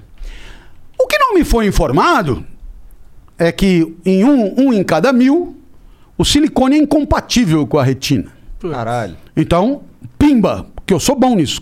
No negativo, claro. Eu sou bom, né? Então, necrosou a retina. E não tem o que fazer. É, destruiu a. A retina é um papel de parede que fica no fundo do olho, que refrata a luz. É, o silicone destruiu. Como se fosse uma festa de criança com papel de parede de papel de seda, sabe? Assim. Então, vista direita, zero. Bom, vamos para a vista esquerda. Vista esquerda eu tenho escavação do nervo óptico, que é o outro grande problema da oftalmologia, não tenho o que fazer. Mas é assim, é, é, o, o normal é 0,3 milímetros, é, bateu 1,0 é a cegueira, que no meu caso seria completa porque a outra já é, e eu tenho 0,8. Então vamos dizer que eu enxergo por 0,2. Beleza? Tamo bem? Tamo jóia. Então vamos lá. O olho direito não funciona. Nada, zero. Muito bem. Então eu enxergo 14% de uma pessoa normal. Bacana. Aí, semana passada, você vê como a fé é, é, né? Semana passada, a visão despencou. Se você já tem 14% e a visão despenca, É um problema. É, não, não tem celular, não tem computador, não tem coisa, não tem dirigir, não tem, não tem nem atravessar a rua. Ah, então, ontem eu fui e eu tô, eu tô Depende um pouco do dia que vão assistir esse negócio, né? Mas dizendo, nós estamos gravando aqui no dia tal, então foi ontem, né? Oftalmologista, doutora Cleide, na rua Sergipe, no bairro de Genópolis, 16 horas. Eu não estou enxergando porra nenhuma. Então, senta aí. Aí põe colírio, aumenta, coisa, dilata, coisa tal. Hum, hum, né? Agora deixa eu enfiar uma lente. Eu vou botar um C daí.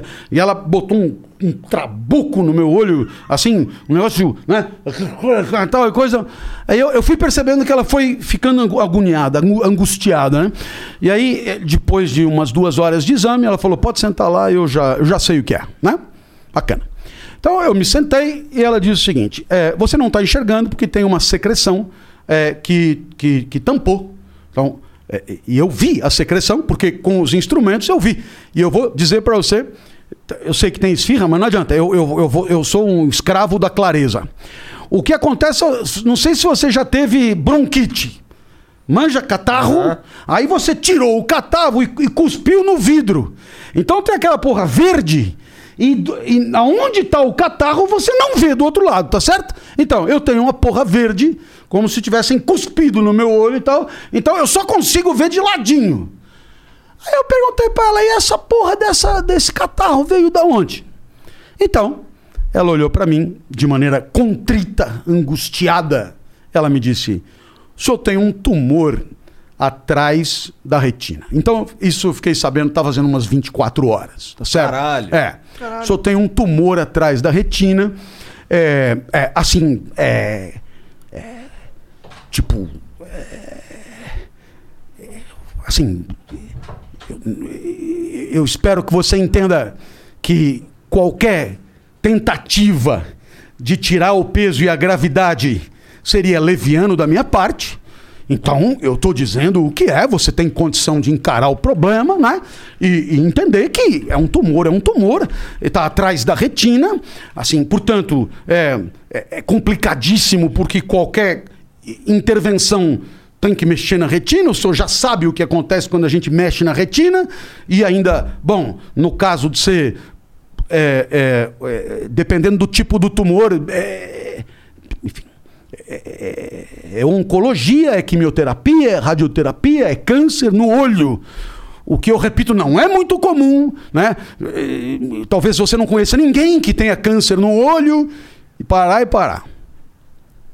Fiquei olhando, né? E ali, meu amigo, eu entendi que eu tinha mais um tempinho para enxergar alguma coisa, para ver a cara dos meus filhos, né?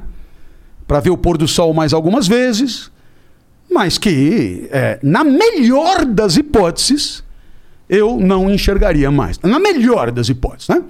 Eu não enxergaria mais. Saí dali e eu tinha uma palestra para dar 20 horas. Então, claro,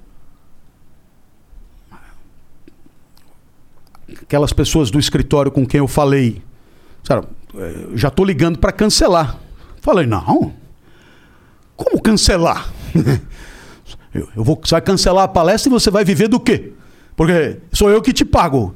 E, e eu pago você do dinheiro que ele me paga. Né? Não, mas. Falei, não, você. Nós vamos lá dar a palestra, eles não vão nem notar. Ah, bom, então eu vou cancelar amanhã. Não, por que vai cancelar amanhã? Não, pelo menos é, o, o Flow eu vou cancelar, porque, né? é, é, isso aí, o seu argumento cai por terra, não é? é eu peguei e falei, jeito. Não foi você que marcou com os caras? Foi. Então, então eu vou lá, eu vou lá e ainda vou falar do problema, porque é uma maneira que eu tenho de, de pôr pra fora, etc e tal. Meu amigo, você acha que se não tivesse fé, se você acha que, que eu ia estar aqui fazendo graça disso? Não, cara, não. É, é, é, é, as coisas estão aqui, elas estão acontecendo, elas estão rodando. Eu vou levantar o peito, eu vou bater de frente, eu vou continuar brigando, eu vou apanhar ainda mais. É, Não pensa você que ficou nas seis cirurgias é, desse olho, com oito, dez instrumentos cirúrgicos no olho, aqui vai ser de fuder, mas não importa. Por quê? Porque, porque o jogo não acaba aqui. Se o jogo acabasse aqui, era de se jogar do oitavo andar. Mas o jogo não acaba aqui. E como o jogo não acaba aqui, o mais importante ainda está por vir. E tem uma coisa que, que é a minha missão aqui, é o meu trabalho aqui, é falar com as pessoas, é explicar as coisas para as pessoas. E isso não vai acabar nunca enquanto vida houver. Né? É, é, agora, claro, se tiver é, a boca costurada, aí não vai rolar mais. Mas eu não falo com o olho, então nós vamos pro pau. E, e eu tô comentando isso aí com você para te mostrar como é, muitas vezes algumas convicções e algumas certezas é, não conhece a expressão movem montanhas? Pois eu posso te dizer que é, um tumor atrás da retina é uma belíssima montanha, rapaz. É uma montanha fodida. Porque é, você sente uma dor que você não sabe se é na cabeça ou se é no olho. Você não sabe se é o olho que está doendo e reflete na cabeça ou se é a cabeça que está doendo e reflete no olho. E fica aquela porra ali, né? E, e, a, e, a, e, a, e, a, visão? Aí tem uma escarrada aqui e aqui zero. Aí você fala, velho, o que está faltando? Alguém chutando o meu saco à noite, né? O que, que mais está faltando, né? Aí você lê lá o livro de Jó. E o livro de Jó. Jó é só derrota. É, é Jó falando com Deus, falo, velho! Que caralhos foi que eu fiz? E aí, naturalmente, isso é um puta do ensinamento, por quê? Porque o jogo não acaba aqui. Enquanto tiver jogo, eu vou jogar, e quando for para jogar em outro lugar, beleza, tenho as minhas convicções. E é claro, você vai dizer, bom, mas e, e se não for como você pensa? Velho, aí, se não for como eu penso, sabe o que, que é? eu já terei morrido. É, foda-se. Né? Entendeu? É um pouco a aposta de Pascal, né? É melhor você acreditar, porque assim, sabe? É, se tiver errado, morreu, dá na mesma. Se tiver a vida eterna, já imaginou a vida eterna mal vivida? É melhor não. Mas é, não é esse o caso. É, eu estou problematizando aqui, mas eu estou problematizando em cima de alguma coisa que que eu não problematizo, né? A minha convicção é tamanha que eu sei, né? Que é, é, a, a, a, carga que eu, que, eu, que eu carrego, eu carrego porque eu posso carregar.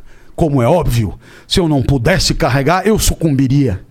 E eu não vou sucumbir. Por que, que eu não vou sucumbir? Porque o meu grande tesão é falar. E, e eu não falo com o olho. Eu repito. Ah, como é que o senhor vai fazer para estudar? Uai! Ué, audiobook? Nossa! Hoje em dia tá tudo em audiobook, tudo coisa. Tem leitor, ou não sei o que, tecnologia de tudo que é lado. Eu, eu, eu, eu posso falar de um podcast e tal. Eu Claro, faço. fala, tem um podcast que eu faço com o presidente da Associação Nacional dos Cegos do Brasil, Carlos Ferrari. Um cara maravilhoso, maravilhoso, um sábio, um sábio, né?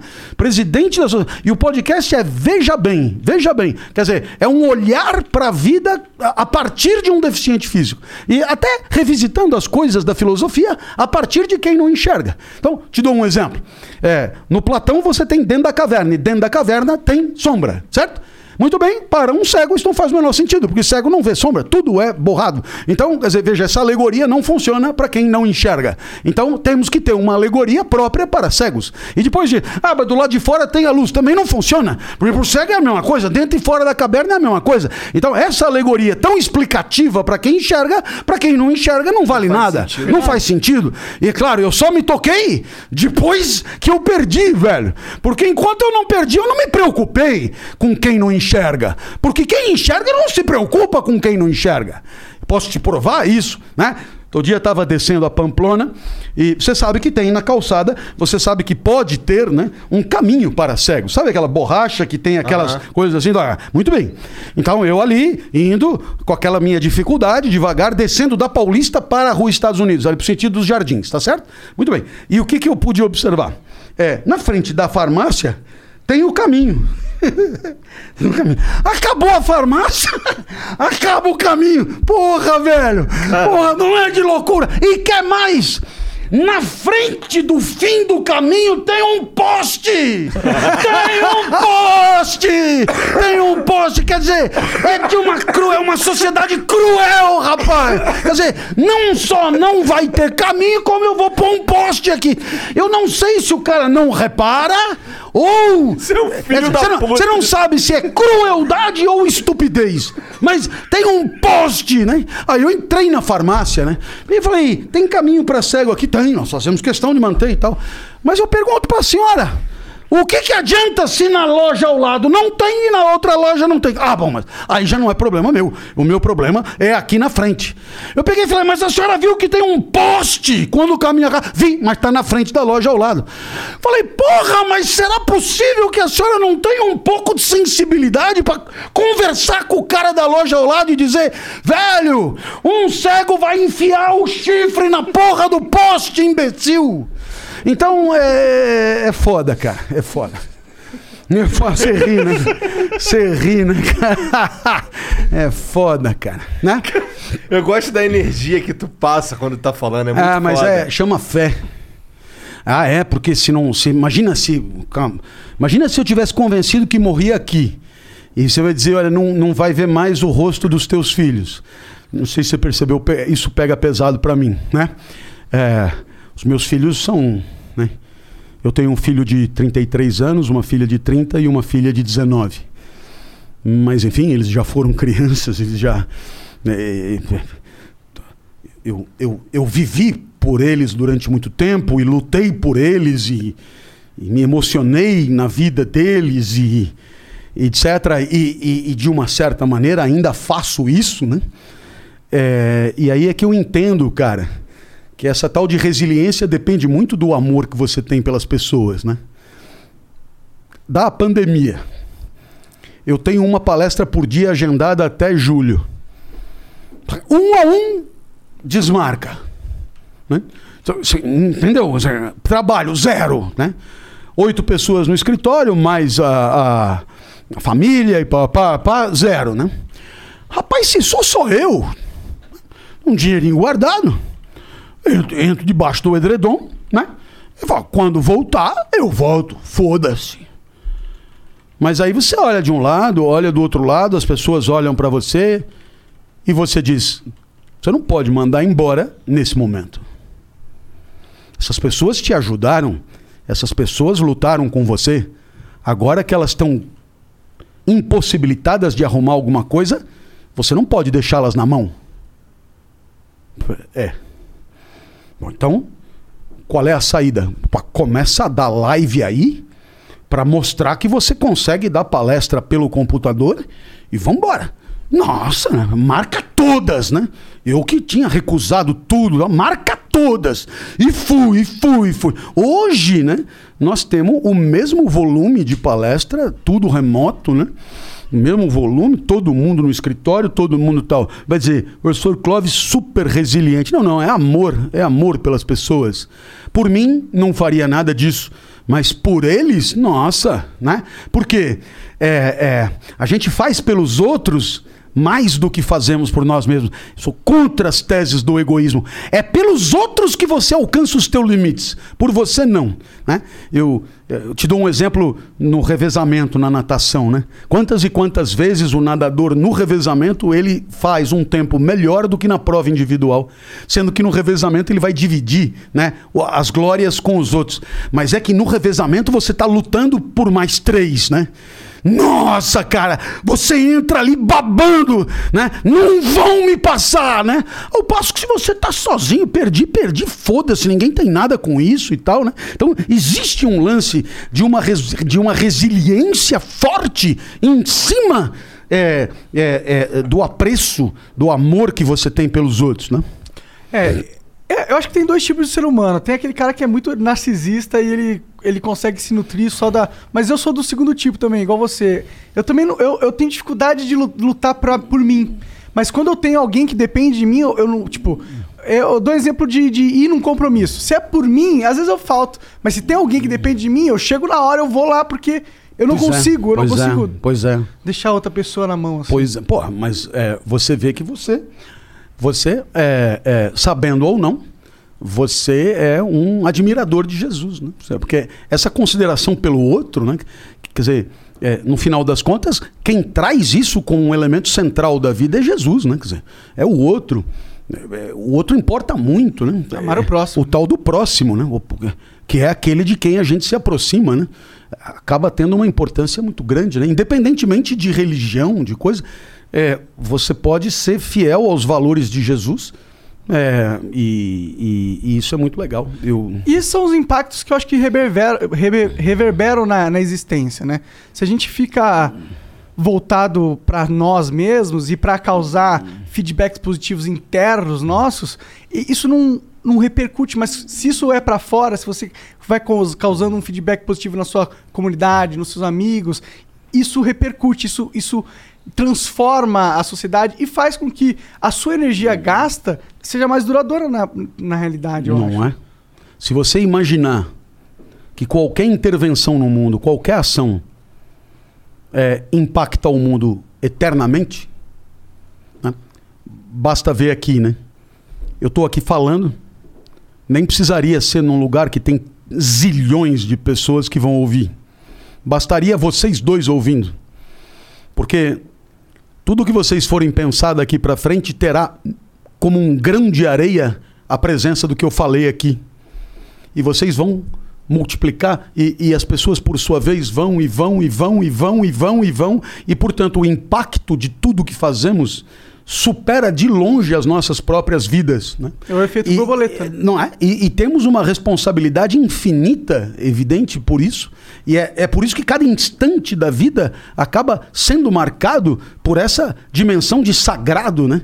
Que é, é uma dimensão incrível, porque é longe de ser uma banalidade, longe de ser uma trivialidade, é, é, cada instante da vida é, é constitutivo do universo. Isso é muito foda, né? Muito foda, porque você para pra pensar que a gente tá aqui agora e a forma com que a gente vive o mundo é todas as almas que passaram pelo, por esse planeta impactaram de certa forma. Com certeza. Se, se elas não existissem, a nossa vida agora seria diferente. Não é? E isso, isso eu acho que é a beleza da vida, né? Nossa, Por isso que vale mais a pena fazer pelos outros, porque Não é? né? Total. E daí, e daí um certo apreço pelo mundo, né? Porque é, é, é, o mundo que nós estamos vivendo nesse instante, ele está sendo gestado é, da eternidade, né? De, de zilhões de coisas. E vem, vem, vem, vem, vem, vem, vem, né? Matéria gerando matéria, matéria encontrando matéria.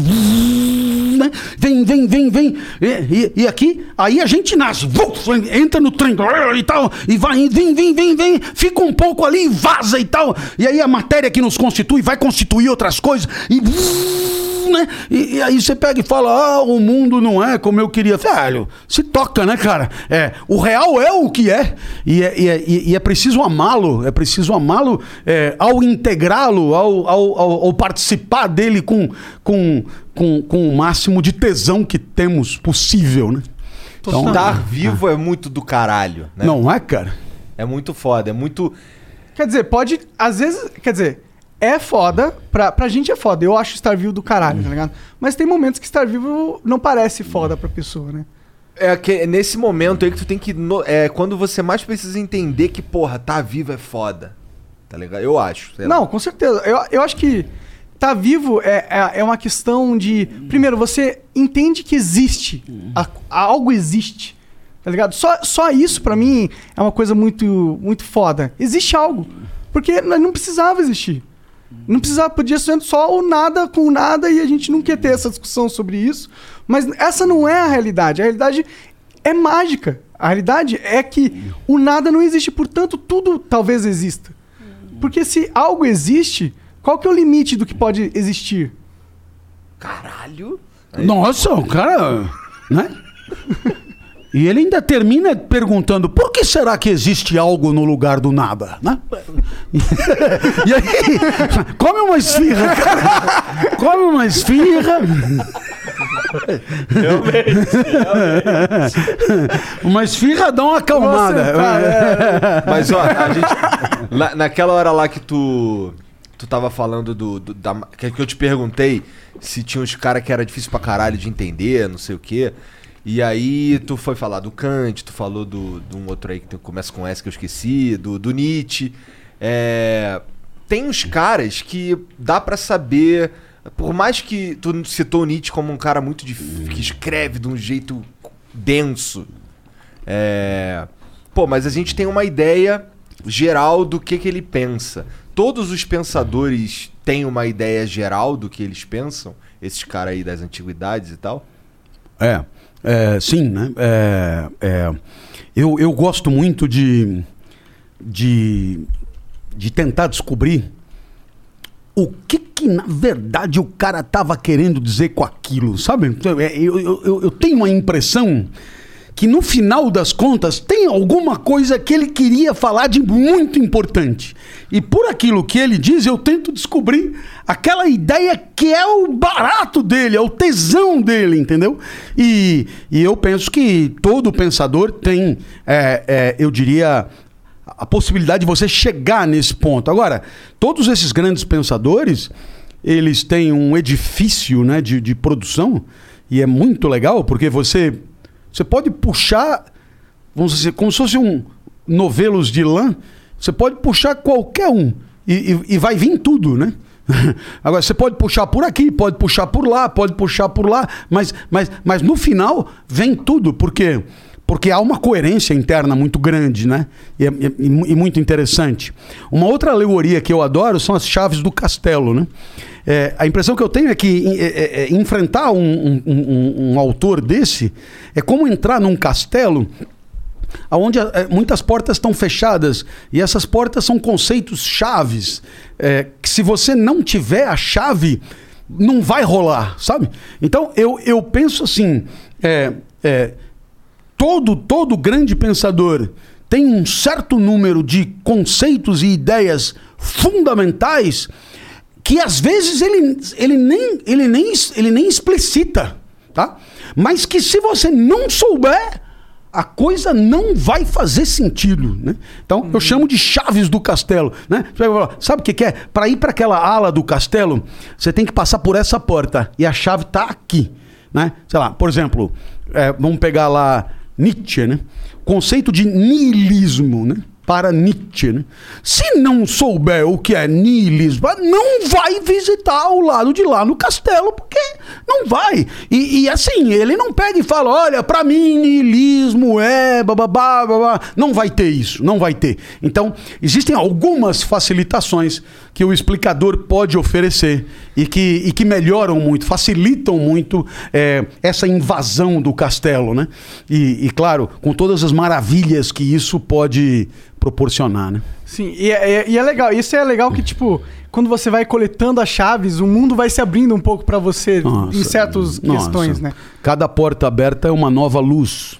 E eu acho que é isso que motiva muito o estudioso, né? Porque ele vai extravando um cadeado e aquilo tem uma recompensa, né? De você saber que, porra, tem todo um outro universo que eu nem sabia, nem concebia. E aí quando você aprende sobre esse universo, você começa a cruzar esses, esse, esse aprendizado com outros universos que você antigamente nem pensou em correlacionar. E aí isso cria uma grandeza de pensamento que é muito interessante.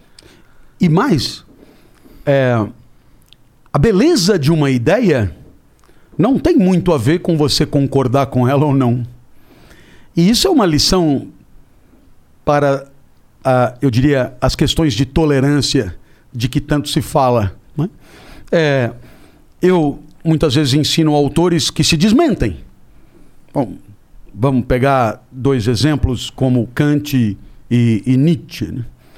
E bom, é, aí eu falo, olha que ideia, velho, olha, olha que profundidade, olha que coisa. E o cara anota e tal. Aí, lá, uma semana depois, eu pego e, e apresento uma outra ideia que, de certa forma, desmente a primeira. E eu digo, olha que ideia e tal. Aí o aluno esperto pega e fala, peraí, ou é aquilo ou é isso. Eu falo, não, não, não. Você não está me entendendo. Não é.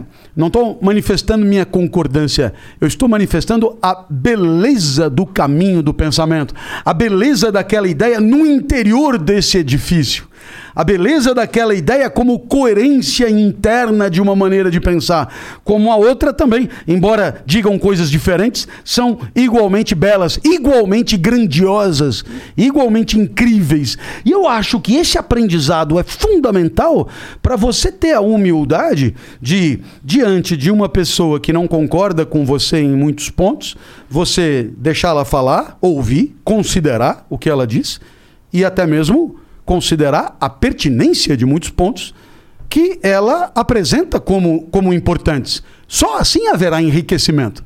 Agora, se você ficar é, inscrito numa bolha, aonde todos repetem invariavelmente as mesmas coisas, é óbvio que o enriquecimento fica comprometido. Não tem evolução. Né? Não é? Quer dizer, você precisa estar, é, permitir que as tuas ideias possam ser confrontadas, possam ser criticadas, para que você possa testar a sua, a sua força, a sua solidez e eventualmente abrir mão delas em nome de argumentos superiores.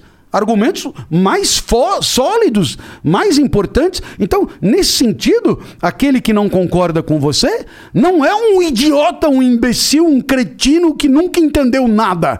Porque se você parte dessa premissa, você já estabeleceu É. um teto da sua evolução Ah, então você intelectual. sabe. o- Então, se, se ele tá errado, significa que você sabe o que é verdade. Não, pois é, não, é, e, é, sim, além do mais. Então me explica aí o que é verdade. e, e- e- e- e não é só isso, né? Quer dizer, é, às vezes é, é questão de mera opinião, né? De mera doxa, certeza. né? Quer dizer, é, é, em outras palavras, não se trata nem de, de verdadeiro ou falso, mas sim de. É, é, é, como eu, eu, eu acredito, né? Se você diz a árvore é azul, né? Bom. Poderá haver um milhão de discussões sobre o que é a cor, se a cor é, é um dado objetivo do mundo ou se a cor é só uma percepção e o caralho. Sempre haverá um chato. pra- Mas de qualquer maneira, a árvore é verde, vamos ficar para simplificar. Né? Agora, quando você diz, é, sei lá, tal país né, deve realizar sei lá, sei lá um, um país qualquer distante do nosso deve realizar um, um- um- trabalho é, forte na educação pública, com vistas a diminuir as desigualdades sociais, oferecer mais oportunidades a todos e, com isso, quem sabe, oferecer uma mão de obra mais qualificada para, os- para o setor produtivo e, com isso, crescer e parar e parar. Deve fazer isso e tal. É, perceba, é, não é uma questão de verdadeiro ou falso. Né? É, como tudo que é ideológico, né? não é uma questão de verdadeiro ou falso, porque você pode dar uma opinião e o outro é, é, é, é, defender uma opinião contrária, né? E não é questão de árvore é verde ou árvore é azul, mas é, é aquilo que você pensa sobre o mundo que deveria ser e não sobre o mundo que é. O verdadeiro ou falso é o atributo do que é, não o atributo do que deveria ser. O, o atributo que deveria ser, obviamente, é uma perspectiva sua, que poderá ser enfrentada por uma outra perspectiva, é, que, por exemplo, sustente que não, primeiro é preciso crescer a economia para que depois possa. Enfim, haverá um milhão de argumentos para lá e para cá. Então, é sempre importante lembrar que é, é, algum tipo de abertura para o discordante é condição de uma certa evolução intelectual. Que eu sinto que, pelo menos no, no, no mundo da internet aí, nas redes sociais, isso daí tem se perdido de maneira catastrófica. Tá ficando difícil falar que a árvore é verde. É. Tá, as pessoas estão começando a discutir, a árvore é verde mesmo? Será que é verde? Quem disse que é verde? Elas estão começando a duvidar das autoridades que antes eram aquelas que criavam consenso. Mas é, acho, que, acho que tem os dois casos. Acho que tem o caso do cara que discorda que a árvore é verde e tem o que, na minha opinião. Eu não sei, cara. Os dois são horríveis. Mas tem também o cara que não tá nem aberto a discutir ah, se tinha que ir por esse caminho ou esse caminho para resolver esse problema. Os caras acham que é esse aqui, portanto, todo o resto tá errado. Ah, né? sim, sim. Tem umas pessoas que. Que é, que é, de- é atribuir se é verdade ou não o que você tá falando. Pro futuro, que não. Caralho. É, os caras meio que já descobriram o que funciona no futuro. Então ele já tem o código-chave da vida formulado ali. Portanto, toda e qualquer outra ideia que seja diferente daquilo que ele já tem ali é uma ideia E errada. aí ele descarta, Falsa. descarta o debate, des- descarta a conversa, descarta a possibilidade dele estar Pois errado. Né? é, pois é. E pois são é. caras com certeza muito menos sábios por ter essa, essa, essa postura, são muito menos sábios do que eles acreditam que são. É, qualquer pessoa né? que já entendeu tudo, ele tem aquilo que o professor falou, tem uma. Não tem a necessidade de buscar saber mais. Já descobriu tudo. Já sei, já, eu já sei, eu, sei- eu já sei a resposta pra eu ser uma, um Então ser lê a humano 100% primeira página moral. dessa porra aí, então, pô. Não, mas é, é- mas é, eu, eu, eu penso muito que é, numa sociedade é, como a nossa, onde há certas exigências de segurança, firmeza, etc., muitas vezes os nossos jovens são levados a apostar na construção de certas personagens muito cheias de, de, de- de convicção, muito cheias de certeza. é, Muito né? cheira de, de É, moral também, é, né? Pois é, e até porque se você for fazer uma entrevista de emprego, né? E você der uma de Sócrates, não vai, não vai arrumar o teu emprego, né? Quer dizer, entendeu? Quer dizer, em outras você palavras, sabe? Eu é, é, não sei porra nenhuma, né? Não, não, né? Só sei que não sei nada e papapá. Quer dizer, a menos que pegue um cara de RH é, é, é, que, que saiu da filosofia é, e, e não arrumou, foi trabalhar em RH, ou se não, mais normalmente ele, ele, ele será preterido por alguém, é, eu diria, mais ignorante e mais empafiado. Pode crer. E a entrevista de emprego é a rede social, a mídia social hoje em dia. Porque é uma entrevista de emprego. né? Se você acerta no que você fala, você recebe literalmente dinheiro por isso. né? Então a galera hoje fica nessa, ah, porra, vou ficar batendo na tecla pra esperar que alguém olhe pra mim e me dê dinheiro, do que ficar tentando pensar por mim mesmo ou descobrir realmente o que, que a vida significa pra mim. E aí a gente fica nessa polarização desgraçada. é hein? possível, é. É, é, muito legal. Vamos ler aqui umas mensagens? Bora. Deixa eu ver o que, que tem. Tem algum áudio ou vídeo aí, Jean? Tem um vídeo aqui que chegou que eu vou. que falta eu ver ainda. Então vai, lê aí que é melhor. Caralho, Vai tá que é com- uma piroca. Tá com medo de ser um pirocão? Aham, acabou de chegar. Você chegou uns... Ah, não, um vídeo. Qual que, quando você tá dando aula, o que, que os seus alunos mais pedem pra você falar? Qual assunto que eles mais pedem? Tem um plano, né? É. Bom, dentro do programa, né? É, eu acho que a galera gosta muito, muito, muito do Spinoza. No final das contas, o pessoal adora falar sobre aquilo que não esperava encontrar ali, que é a definição dos afetos, das emoções, o que é alegria, o que é tristeza, o que é medo, o que é esperança, o que é dor, o que é excitação, o que é ansiedade, o que é... Isso aí é campeão de audiência. O Spinoza, a ideia central dele é debater esse assunto. É que eu não manjo, não sei quem é esse cara, primeira vez que eu tô ouvindo falar Eu sei que dele. tem uma Então. escola chamada Spinoza. Então, Spinoza é um cara do século XVII, portanto 1600 e bolinha, que era para nascer em Portugal, mas por conta da União Ibérica expulsaram os judeus e ele no bucho da mãe foi nascer em Amsterdã. Portanto, ele não, não, não se chama Bento Spinoza, ele se chama Baruch Spinoza. E, e no final das contas, Spinoza tem um edifício filosófico monumental que, que, que, que pode ser explicado por, por N fios desencapados, mas um dos fios possíveis é, é, é, é, é constatar que cada um de nós, ao longo da vida, tem uma certa potência de agir e de pensar, uma certa energia vital, e essa potência ela oscila, quer por conta das partes que constituem o nosso corpo, quer por conta dos encontros que mantemos com o mundo. E que há encontros alegradores e a alegria é a passagem para um estado mais potente de si mesmo. Alegria é, portanto, né, potência X passa para potência Y, sendo que Y é maior do que X, né? Então, por exemplo, essa entrevista para mim foi alegradora, porque obviamente eu fui ganhando potência ao longo eh, das perguntas, né? Então, houve ganho de potência, portanto, houve, houve alegria. A tristeza é o contrário disso, é o apequenamento, é a brochada, é, é, é, é no caminho da morte. A tristeza é a passagem para um estado menos potente e menos perfeito de si mesmo. E que, como somos singulares, nem tudo que me alegra te alegra, e portanto temos uma inteligência para tentar mapear aquilo que supostamente nos seja alegrador. É, é, é, essa esfirra é, é alegradora, é potencializadora, pelo menos para mim. Aliás, comida de uma maneira geral, tipo galinhada, tipo, né? é, Tipo comida mesmo, né? né? Sei lá, mocotó, coisas assim. Feijoada. É, feijoada e tal, rabada, né?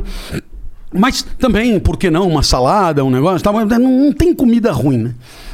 Mas também, sei lá, Gabriel Garcia Marques, O Amor nos Tempos do Cólera, quem sabe O Vermelho Negro, quem sabe, é, né, Stendhal, ou, ou Os Miseráveis, ou, ou Dom Quixote, ou Saramago, ou Machado de Assis, ou essa de Queiroz, Drummond e Fernando Pessoa.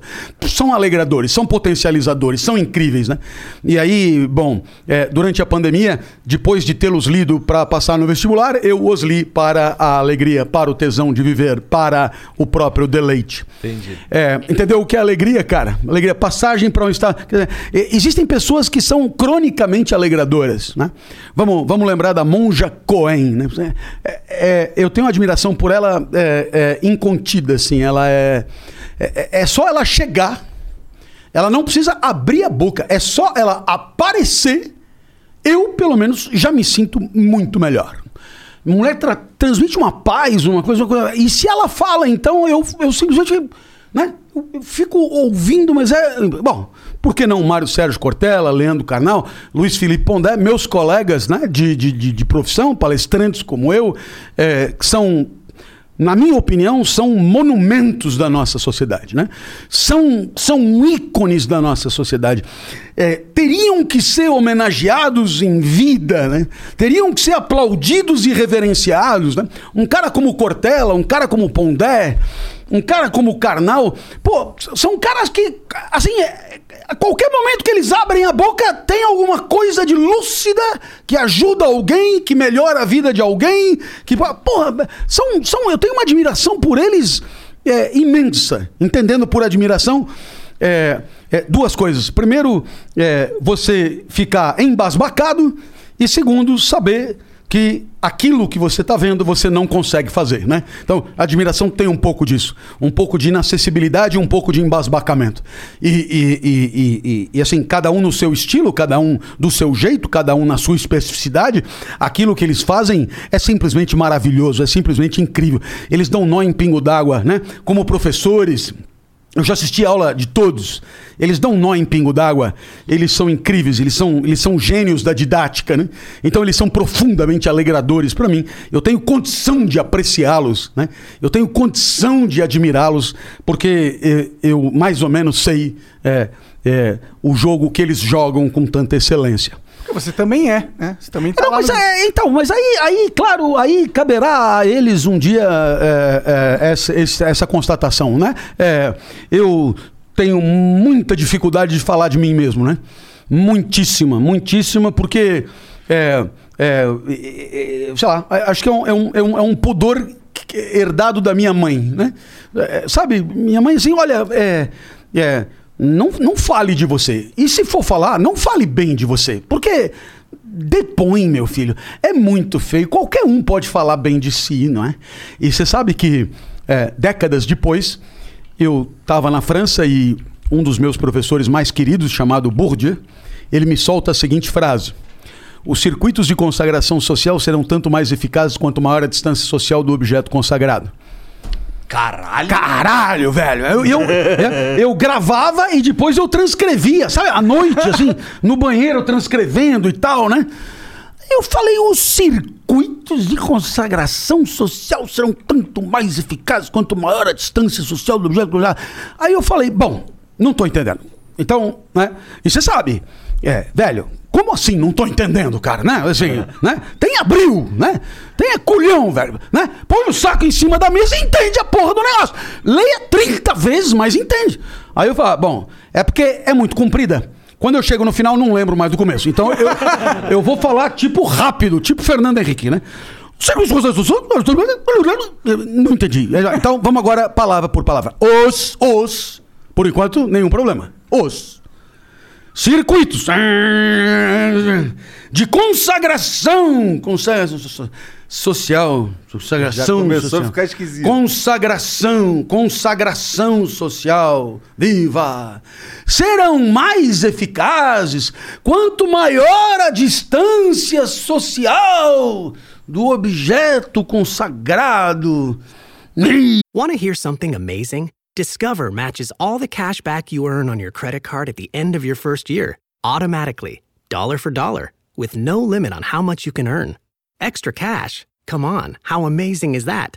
In fact, it's even more amazing when you realize all the places where Discover is accepted 99% of places in the US that take credit cards. So when it comes to Discover, get used to hearing yes more often. Learn more at discover.com slash yes. 2021 Nielsen Report. Limitations apply. Aí na aula seguinte levantei a mão. Professor! E era do caralho, porque ele dava aula, tinha telão em seis salas e ele na sétima, né? Professor! Como é que fala? Não entendi porra nenhuma em francês. bah, bah, j'ai rien compris du tout. Alors, les circuits de consécration sociaux seront d'autant plus efficaces. mais, j'ai rien compris. O cara olhou pra mim e falou, e pourtant, c'est évident. E, e- e o que quer dizer? E, no entanto, é óbvio. Aí, você, né? Você já, você já tá ali meio humilhado. O cara chega, né?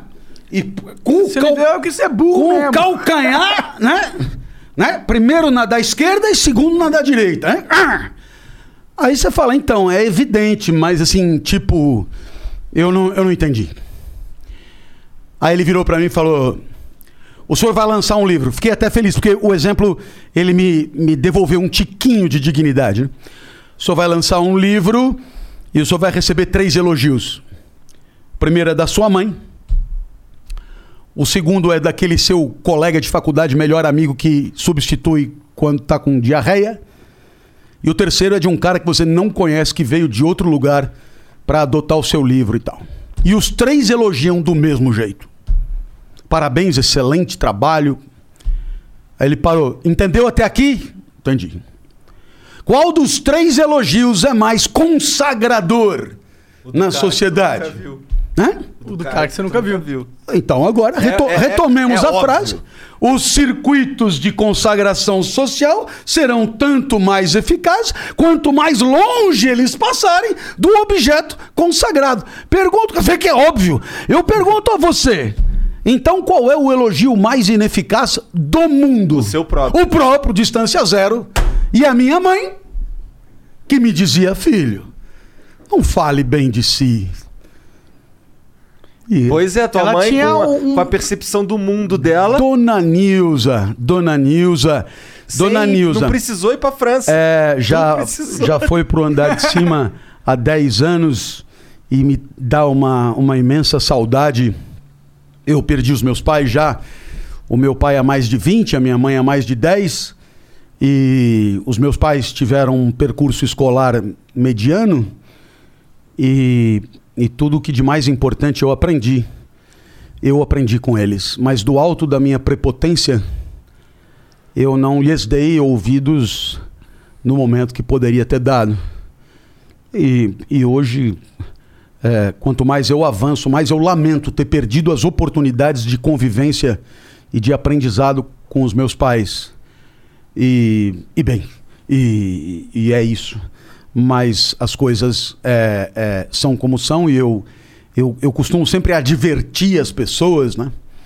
Que tal como é, enxergar para mim era uma obviedade até eu deixar de enxergar, a presença de certas pessoas é entendida como óbvia porque elas estão aí e você, por conta dessa obviedade, perde a oportunidade de, é, de, de se enriquecer né, a partir delas e de trocar e quem sabe de enriquecê-las também e de viver uma vida boa graças a essa interação. Né? E, e quando essas pessoas se vão, é, é que vislumbramos a perda. Né? E aí, bom, aí é, Aí é é- aí é- é- é lamentável, é. tarde demais, né? E, e, bom, e, e eu penso que quanto mais óbvia é a presença de alguém, evidentemente, é, maiores são as oportunidades perdidas e mais sentido será a partida. É. Claro, com certeza. Bom, o FNK mandou aqui. Oi, professor. O primeiro contato com você foi o vídeo do Brio. Queria dizer que, impact, que impacto, impactou muito a minha vida e eu continuo sem estudar. Porém, queria pedir pro senhor, por favor, liberar suas aulas no YouTube. É domínio público. Obrigado. Se cuida. Beijo. Caralho. Eu não, eu não, eu não, assim, é, O cara falou que não só impactou, mas não impactou, porque ele não Ah. continuou estudando. E ainda pediu pra ele pa- parar de ganhar dinheiro e pôr tudo de graça lá. É, não, não houve, assim, de minha parte, nenhuma iniciativa nem para pôr e nem para tirar do YouTube. De maneira que a presença das minhas aulas no YouTube sempre aconteceu a minha revelia e a ausência delas também. Ô, Jean, tem um vídeo aí agora. Tá. Aí, o cara do cidadão. E aí, esse cara curte música. O que, que te entregou? Salve, salve, Igor e Monarque. Salve, mestre de todos nós, professor Clóvis de Barros Filho. Aqui quem fala é César Galvão, de Londrina. Professor, conta quando o senhor esteve num congresso apresentando uma proposta de ética como disciplina transdisciplinar e o senhor teve o microfone cortado. Abração. Sério? Bom, primeiro, César Galvão é um amigo. É, um- é, podem até. é, da- das figuras mais fidalgas, educadas, doces e generosas que eu já conheci na minha trajetória. Rapaz estudioso, humilde e desses tolerantes. Gosta de aprender e de conversar com quem discorda dele. Bom, tá feito. Acho que tudo que eu penso realmente do, do, do, do César. Uma, uma honra para mim desfrutar dessa amizade. A história, a história é muito legal porque é, eu fui. Comecei a dar aula lá em Mogi, eu, eu, eu contei. E aí teve um congresso de professores de jornalismo em Salvador, na, na Federal da Bahia. E eu cheguei lá pro meu chefe e falei, cara, eu queria ir no congresso. ca- Foda-se, não. É, não, mas é. Pelo menos não dá falta. Não, dou. Falei, bom, tudo bem. Eu então peguei o Buzungas e fui pro Salvador. é, e aí tinha lá um segmento lá de ética no jornalismo, que era a minha. Aí tava lá um cara que ia dar a palestra, né? Professor da USP e tal, que ia dar a palestra, professor Bernardo Kuczynski e tal. Pá. E eu lá no fundo, né? Aí abriu para perguntas, né? E eu. op. E aí, nome, instituição e a pergunta. Meu nome, na época, zero, né? Quer dizer, tipo, Clóvis ou. Né? Você não era famoso. É, é, é, é, bom, enfim, isso continua não sendo, mas é, é, nem mesmo entre os as pessoas aí zero. E, e bom, e- e a instituição é o que é. Fale aí. Eu peguei e falei, não, eu queria defender que a ética não deve ser o objeto de uma simples disciplina, né? E por quê? Porque eu acredito que num curso como o curso de jornalismo, a discussão ética ela poderia ser melhor como um tema transdisciplinar. De tal maneira que o professor de, por exemplo, o professor de telejornalismo discute a ética no telejornalismo. O professor de fotojornalismo tem condições de discutir as questões éticas do fotojornalismo. O professor de rádio tem condição de discutir a- a- as questões éticas do radiojornalismo. E, portanto, deveria haver um tipo um departamento de ética é, é, é, municiando todos os professores naquilo que eles precisam para tratar da ética nas suas disciplinas. Muito bem. É, é, o que que aconteceu durante a minha fala? É, e aí você percebe o, o, o valor de um discurso. O valor do discurso não está no que você diz, mas está na legitimidade do porta-voz. Como. Né? E assim, e como eu estava dizendo meio que o contrário do que de alguma forma estava tava instituído, falando, uhum. então a- a- o meu microfone foi desligado no meio do caminho. Sabe, é? eu falei só pra mim. E isso simbolicamente identifica o desautorizamento. Você não tem capital acadêmico para propor uma heresia desse naipe. A história é bem legal porque 15 anos depois, exatamente, o mesmo congresso me chamou para dar a palestra, a tal da palestra. Mesmo tema. É, enfim, é, É, no final das- eu ia dar o tom de ética no jornalismo e tal. E, e aí eu resolvi fazer um- uma, uma brincadeira. Não foi uma vingança, foi uma brincadeira. E eu comecei assim. é, eu estava falando 15 anos atrás, mas aí cortaram o microfone. É, houve um problema elétrico. Então, como eu acho que agora não vai ter o mesmo problema elétrico, eu vou retomar a minha proposta. que é a mesma de 15 anos atrás. Só que agora, claro, é, foi considerada pelo representante do CNPq, da CAPES, que isso tem que ser levado para o Conselho da Federal da Educação, e piriri, pororó e pará. A proposta era a mesma. O que, que mudou?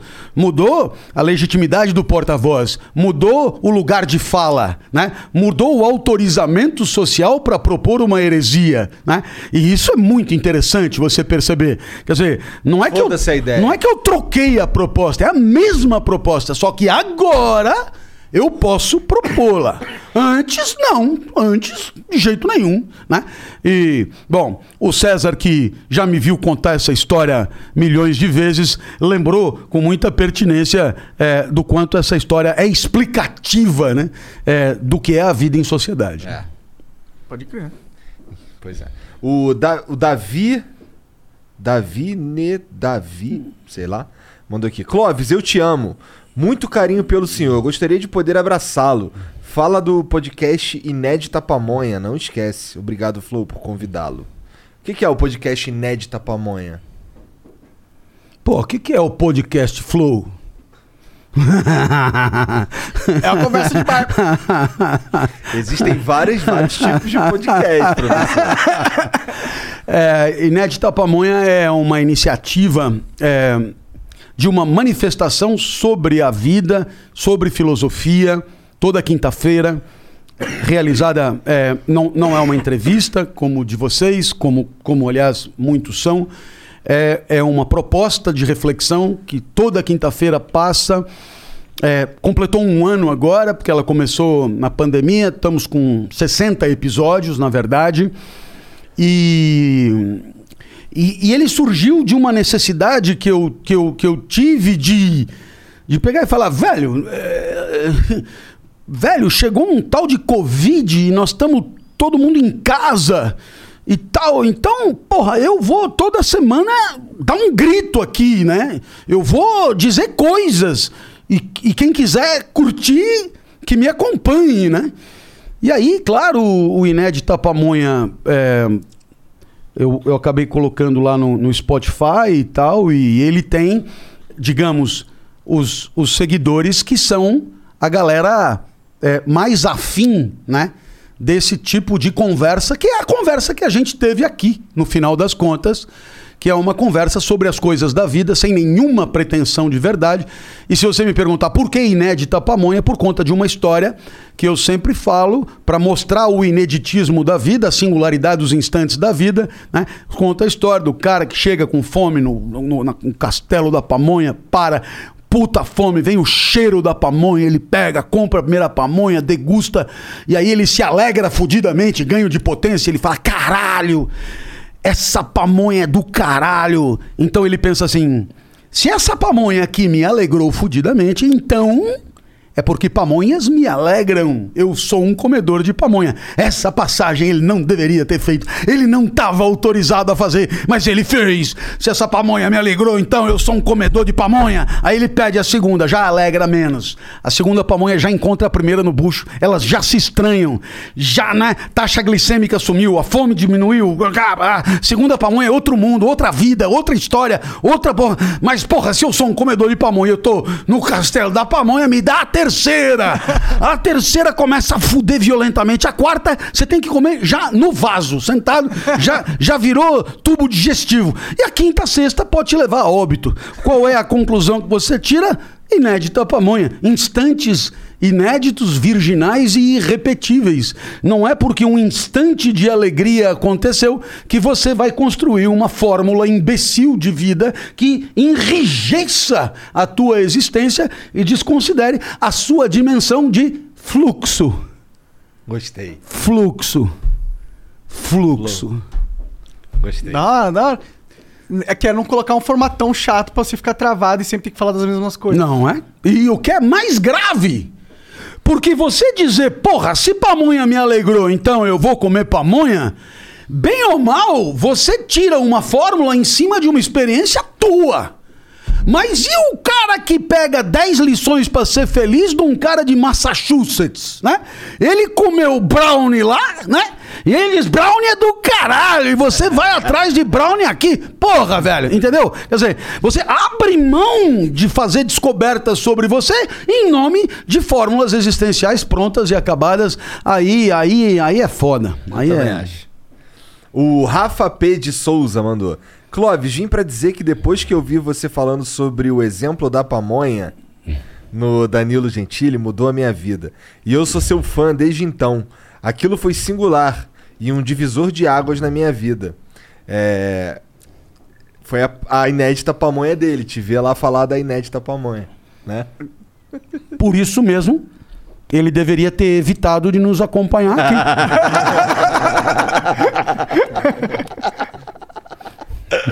o Daniel La... o Daniel Lage diz aqui: Salve, salve família. Muito boa a presença do professor Clóvis. Professor, quais ferramentas para alguém descobrir quais são seus valores inegociáveis num mundo cada vez mais camaleão? Pois é. Ahn, a gente pode distinguir valores de vida, valores morais, valores éticos. né? Valores éticos são valores de convivência definidos nos espaços concretos de convivência, tipo ética dos advogados, dos médicos, da empresa tal. Valores morais são valores definidos eh, em aprendizados e trajetórias próprias e que são questão de confiança, de, de, de, de consciência, né? consciência moral, e portanto são aqueles valores que dignificam a tua vida e eu não posso responder por você. E tem os valores existenciais, e esses têm a ver com vida boa e com felicidade. Eles não se confundem com os morais, né? É, Nada impede que você seja um cara muito legal e se foda a vida inteira, né? Nada impede que você seja um cara super fiel e seja vítima da infidelidade. Nada impede que você seja super honesto e seja vítima da desonestidade. Então, é, valores existenciais são valores de vida boa e eles também só poderão decantar através de um exame calmo e criterioso das próprias experiências no mundo, fazendo do mundo um espelho para você e mostrando, deixando o mundo mostrar para você é, o que que no mundo te alegra, te entristece, te encanta, te humilha e assim por diante. Portanto, eu não posso responder nenhuma das três para você, mas eu posso te devolver a preocupação dentro é, de uma responsabilidade que passa a ser tua agora de, de, de ser autonomamente soberano da própria trajetória. Caralho. É, a mulher. Outro nível, mano. Tá foda. O Célio0713 mandou, salve, salve família. Manda um alô pra Roraima. Boa noite, professor. O senhor considera que o cristianismo teve grande influência nos escritos de Kant? Alô, Roraima! Cara, demais da conta. Demais da conta. Kant escreveu A religião nos limites da simples razão. Porém, Kant, que tinha formação é, evangélica, né, protestante, Kant, ele proporá em enfrentamento ao pensamento grego que nenhum atributo de natureza como beleza, força, inteligência blá, blá, blá, é bom em si. Porque nada impede que a inteligência seja usada para o bem ou para o mal, a força para o bem ou para o mal, a beleza para o bem ou para o mal, a astúcia para o bem ou para o mal, etc. Portanto, a única coisa que é boa em si é a boa vontade. E isto aí é uma tradução filosófica né, moderna do pensamento de Jesus, que parte de uma ideia de igualdade perante Deus, de uma ideia de livre-arbítrio e de uma ideia de amor e fraternidade. O Fi Camargo diz aqui, ó. Professor, sou grande fã do seu trabalho. Tô- te falei que tu era um influencer? Aí. Gostaria de saber sua opinião sobre a ética nas redes sociais. Nós, Não usu- existe. usuários, temos voz para falar o que acreditamos ser ético nas mídias sociais. É, frequentemente, criadores e usuários reclamam de ter normas e políticas impostas. Abração. Você tem dois estudantes dividindo uma república. Um chega pro outro e diz: Ô, o que que se eu fizer vai te agredir? Aí o outro diz: Cara, eu vim aqui para estudar. Barulho me incomoda. Então, faz silêncio. Ah, mas eu não posso ficar calado o tempo inteiro. Bacana. Então faz silêncio das duas às seis da tarde. Já tá beleza. Valor, aprendizado. Princípio de conduta, silêncio. Norma, das 14 às 18. A ética é um tripé. Como é que ela surgiu? Ela surgiu do entendimento. Ela surgiu de um considerando o outro como um igual. Ela surgiu de um considerando a pretensão do outro como tão importante quanto a própria. E sentando em igualdade, os dois decidiram as condições da convivência mais harmoniosa entre eles dois.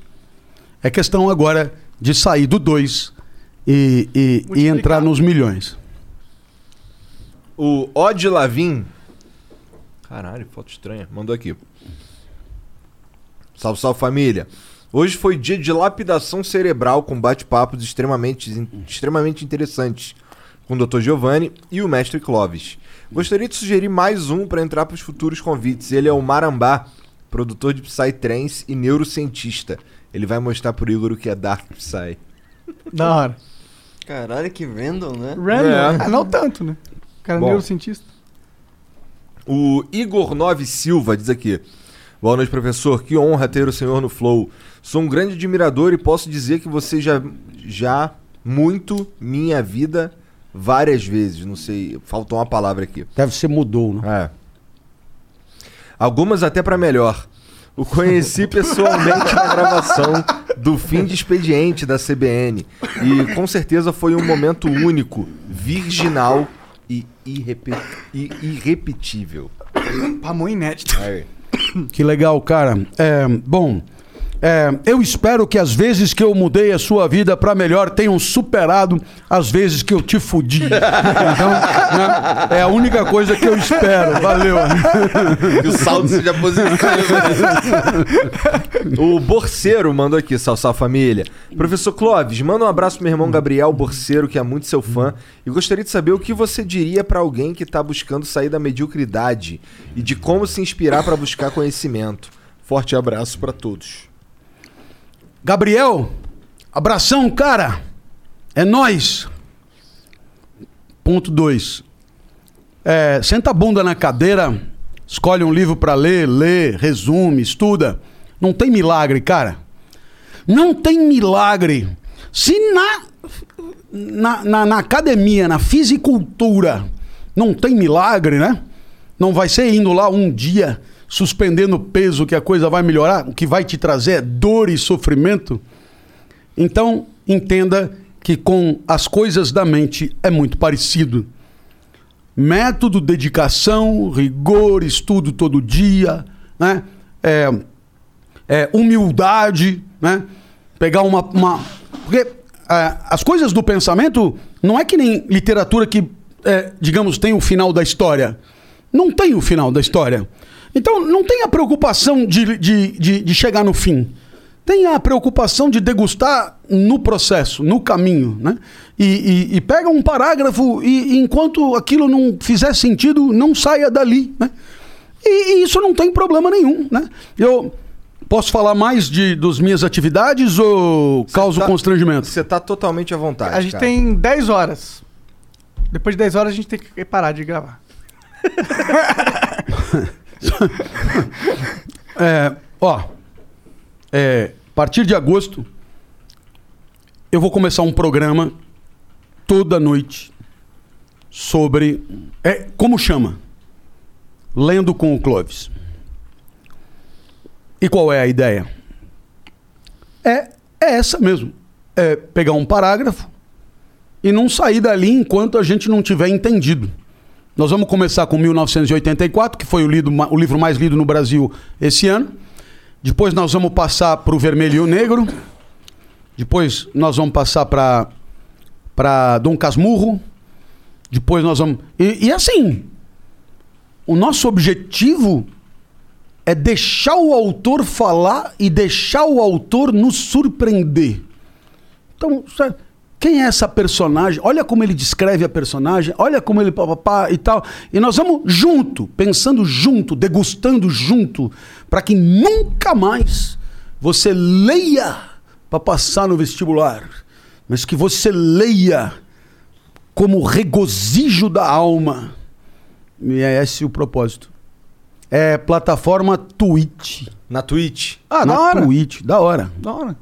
Tamo na Twitch também. Qual, Vai que, lá, é? qual que é a Twitch? Já existe teu canal na Twitch? Não, é 1 de agosto. Tá, então lá Você no sabe primeiro- o nome que vai ser? Não. Não tá Chama criado. Rádio Clovis. Boa. Boa. Rádio Clovis. O Ju Custódio diz aqui, ó. Salve, salve família. As palavras, as paradas no vendedor de pamonha na rodovia nunca mais foram as mesmas depois que assisti o Clóvis. Abraço do sobrinho de TI. Salve. Ah, o Igor Silva mandou mais uma aqui, ó. Oi, professor, eu de novo. O senhor poderia mandar um abraço ao bunda mole do meu amigo Rafael Alves? Assim como eu, ele conhece todas as suas palestras de cor. E já tivemos grandes momentos imitando o senhor em lugares públicos. Cara, é, se ele conhece minhas palestras, eu não vou tratá-lo de bunda mole. Ele é só o Rafael. Rafael Alves. Alves. Rafael Alves. Essa história de me imitar em lugar público a- a- ganhará, assim, um- eu diria, um interesse muito maior no dia que eu puder assistir pra curtir com vocês. põe, não é? põe no Instagram e no YouTube. Nossa, vai ser né, uma, uma maravilha é, acompanhar essa imitação. Tem alguém que te imita, algum imitador aí? Eu, eu tenho um cara Porque que você me- tem um trejeito de falar que acho que é bem. Energia legal. pra É. caralho. Tem um cara que imita o, o, o, o Karnal, o Cortella, que também tem uma cadência. né, O, o Karnal e, e eu. E assim, eu acho o cara do caralho. É bom imitador pra burro, mas eu não. Ele, ele aparecia mais na internet antes. Ele não, não tem aparecido Qual muito. que é o não. nome dele? Você, você lembra? Não lembro, cara, não lembro. O Daniel TG Fischer manda aqui, ó. Salve, salve família. Professor, ano passado perdi meu pai no começo da pandemia para o câncer. Ele era pastor luterano e um grande fã do senhor. Via muitos vídeos seus, assim como eu. Suas palestras me ajudaram em alguns dias em que me senti muito triste. Obrigado. Forte abraço. Pô, cara. É, eu eu vou pra casa é, reconfortado com o que você falou. É, que que teu pai esteja bem e que você fique bem e que se eu puder te ajudar com alguma coisa que eu disse, eu, eu continuo muito feliz. Valeu. Ô Jean, tem um vídeo aí do Bruno.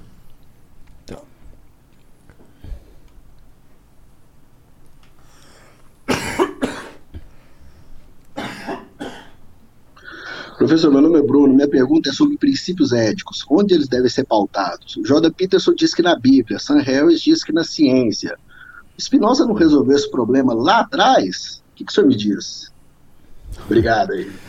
É, então, é, eu, eu, eu te diria que, é, antes de mais nada, né, os princípios éticos, tal como nós entendemos a ética nos dias de hoje, os princípios éticos eles devem emanar de uma discussão, né, portanto, de um embate argumentativo entre as pessoas que concretamente interagem e convivem num determinado espaço. Portanto, haverá tantas éticas quantas forem as iniciativas de organização e harmonização de um espaço de convivência. né? Então, você não fala de moral dos advogados, mas você fala de ética dos advogados. E essa ética dos advogados, ela tem sentido porque, porque de fato os advogados têm, digamos, é, eles compõem um, um universo que tem fronteiras, que tem atividades próprias, que tem questões próprias, que tem troféus próprios, que tem regras e, portanto, que merece uma iniciativa de harmonização da convivência, como limitando né, o orbital de condutas autorizadas em nome né, de uma vida digna para todos. Né? Eu diria, eu costumo dizer, em nome da possibilidade de cotas equivalentes de felicidade para todos na hora de interagir como os dois estudantes na República. Entendi, entendi. Então, não, não é. Quando se for parar pra pensar em ética, você tem que levar em consideração o espaço de convivência, não Claro. algo que foi dito há Tal como nós atrás, tá? entendemos É. hoje, é isso mesmo. Quer dizer, veja, é, enquanto a, a moral, né? é, sou eu comigo mesmo pensando e, e- e- e indo atrás, é, eu diria, de princípios que sempre pretendem a universalidade, que você me entenda. Se você entra numa sorveteria e escolhe sorvete de morango, aquilo é só uma preferência. Você não é porque você escolheu morango que você acha que todo mundo tem que escolher morango. Não é porque você escolheu morango que você acha que o morango é superior ao chocolate. Apenas é uma preferência. Quando você é empurrado na rua, agredido e você tem a possibilidade de lançar a mão de um revólver e, e- e tirar a vida do seu agressor, e você não faz isso, é um pouco diferente do que escolher sorvete de morango. Por quê? Porque a sua decisão, você supõe, deva ser a decisão de qualquer um na mesma situação. Portanto, é uma decisão no particular que tem a pretensão de universalidade. Perceba então que a moral é alguma coisa que você faz em função de princípios. Nada tem a ver com o olhar externo, nada tem a ver com a repressão, com a coação, com medo de ser pego, com medo de ser flagrado. A moral é o que você faria se fosse invisível. A moral é, é o que você faz em função, é, eu diria, é, do teu próprio entendimento de dignidade. E isso, claro, a partir de princípios que têm uma pretensão de universalidade. A ética não. A ética, ela é uma ética que encontra a sua fronteira e os seus limites nos espaços concretos de interação. Beleza. Tem mais uma aqui que é do D2XP Experience Brasil. Tem uma mensagem, vou ler a mensagem e tu bota o vídeo. Salve, salve família. Igor de WK não dá. Corre lá que já já começa o jogo do Fallen. www.d2xpbr.com. É. Eu vou treinar. É, nossa, foi muito fácil ganhar de você, inclusive, Igor. Eu adoro quando joga Nossa, contra cara. mim. Salve, salve família! Hoje à tarde teve lobbyzinho da galera do Flow jogando com a comunidade da Dota 2 Experience Brasil. E agora tá rolando a rinha de streamers e já já tem jogo do Fallen, Fallen mesmo, grande, o Fallen do CS. Vai jogar a Dota, vai mostrar que sabe. Então corre lá na Dota 2 Experience Brasil pra assistir. Jean, bota o link pra galera assistir aí e vamos. Boa, boa. Vai lá, Boa. galera. Vai acompanhar Boa, o boa, Falenzão voltando às origens do Dotinha. É.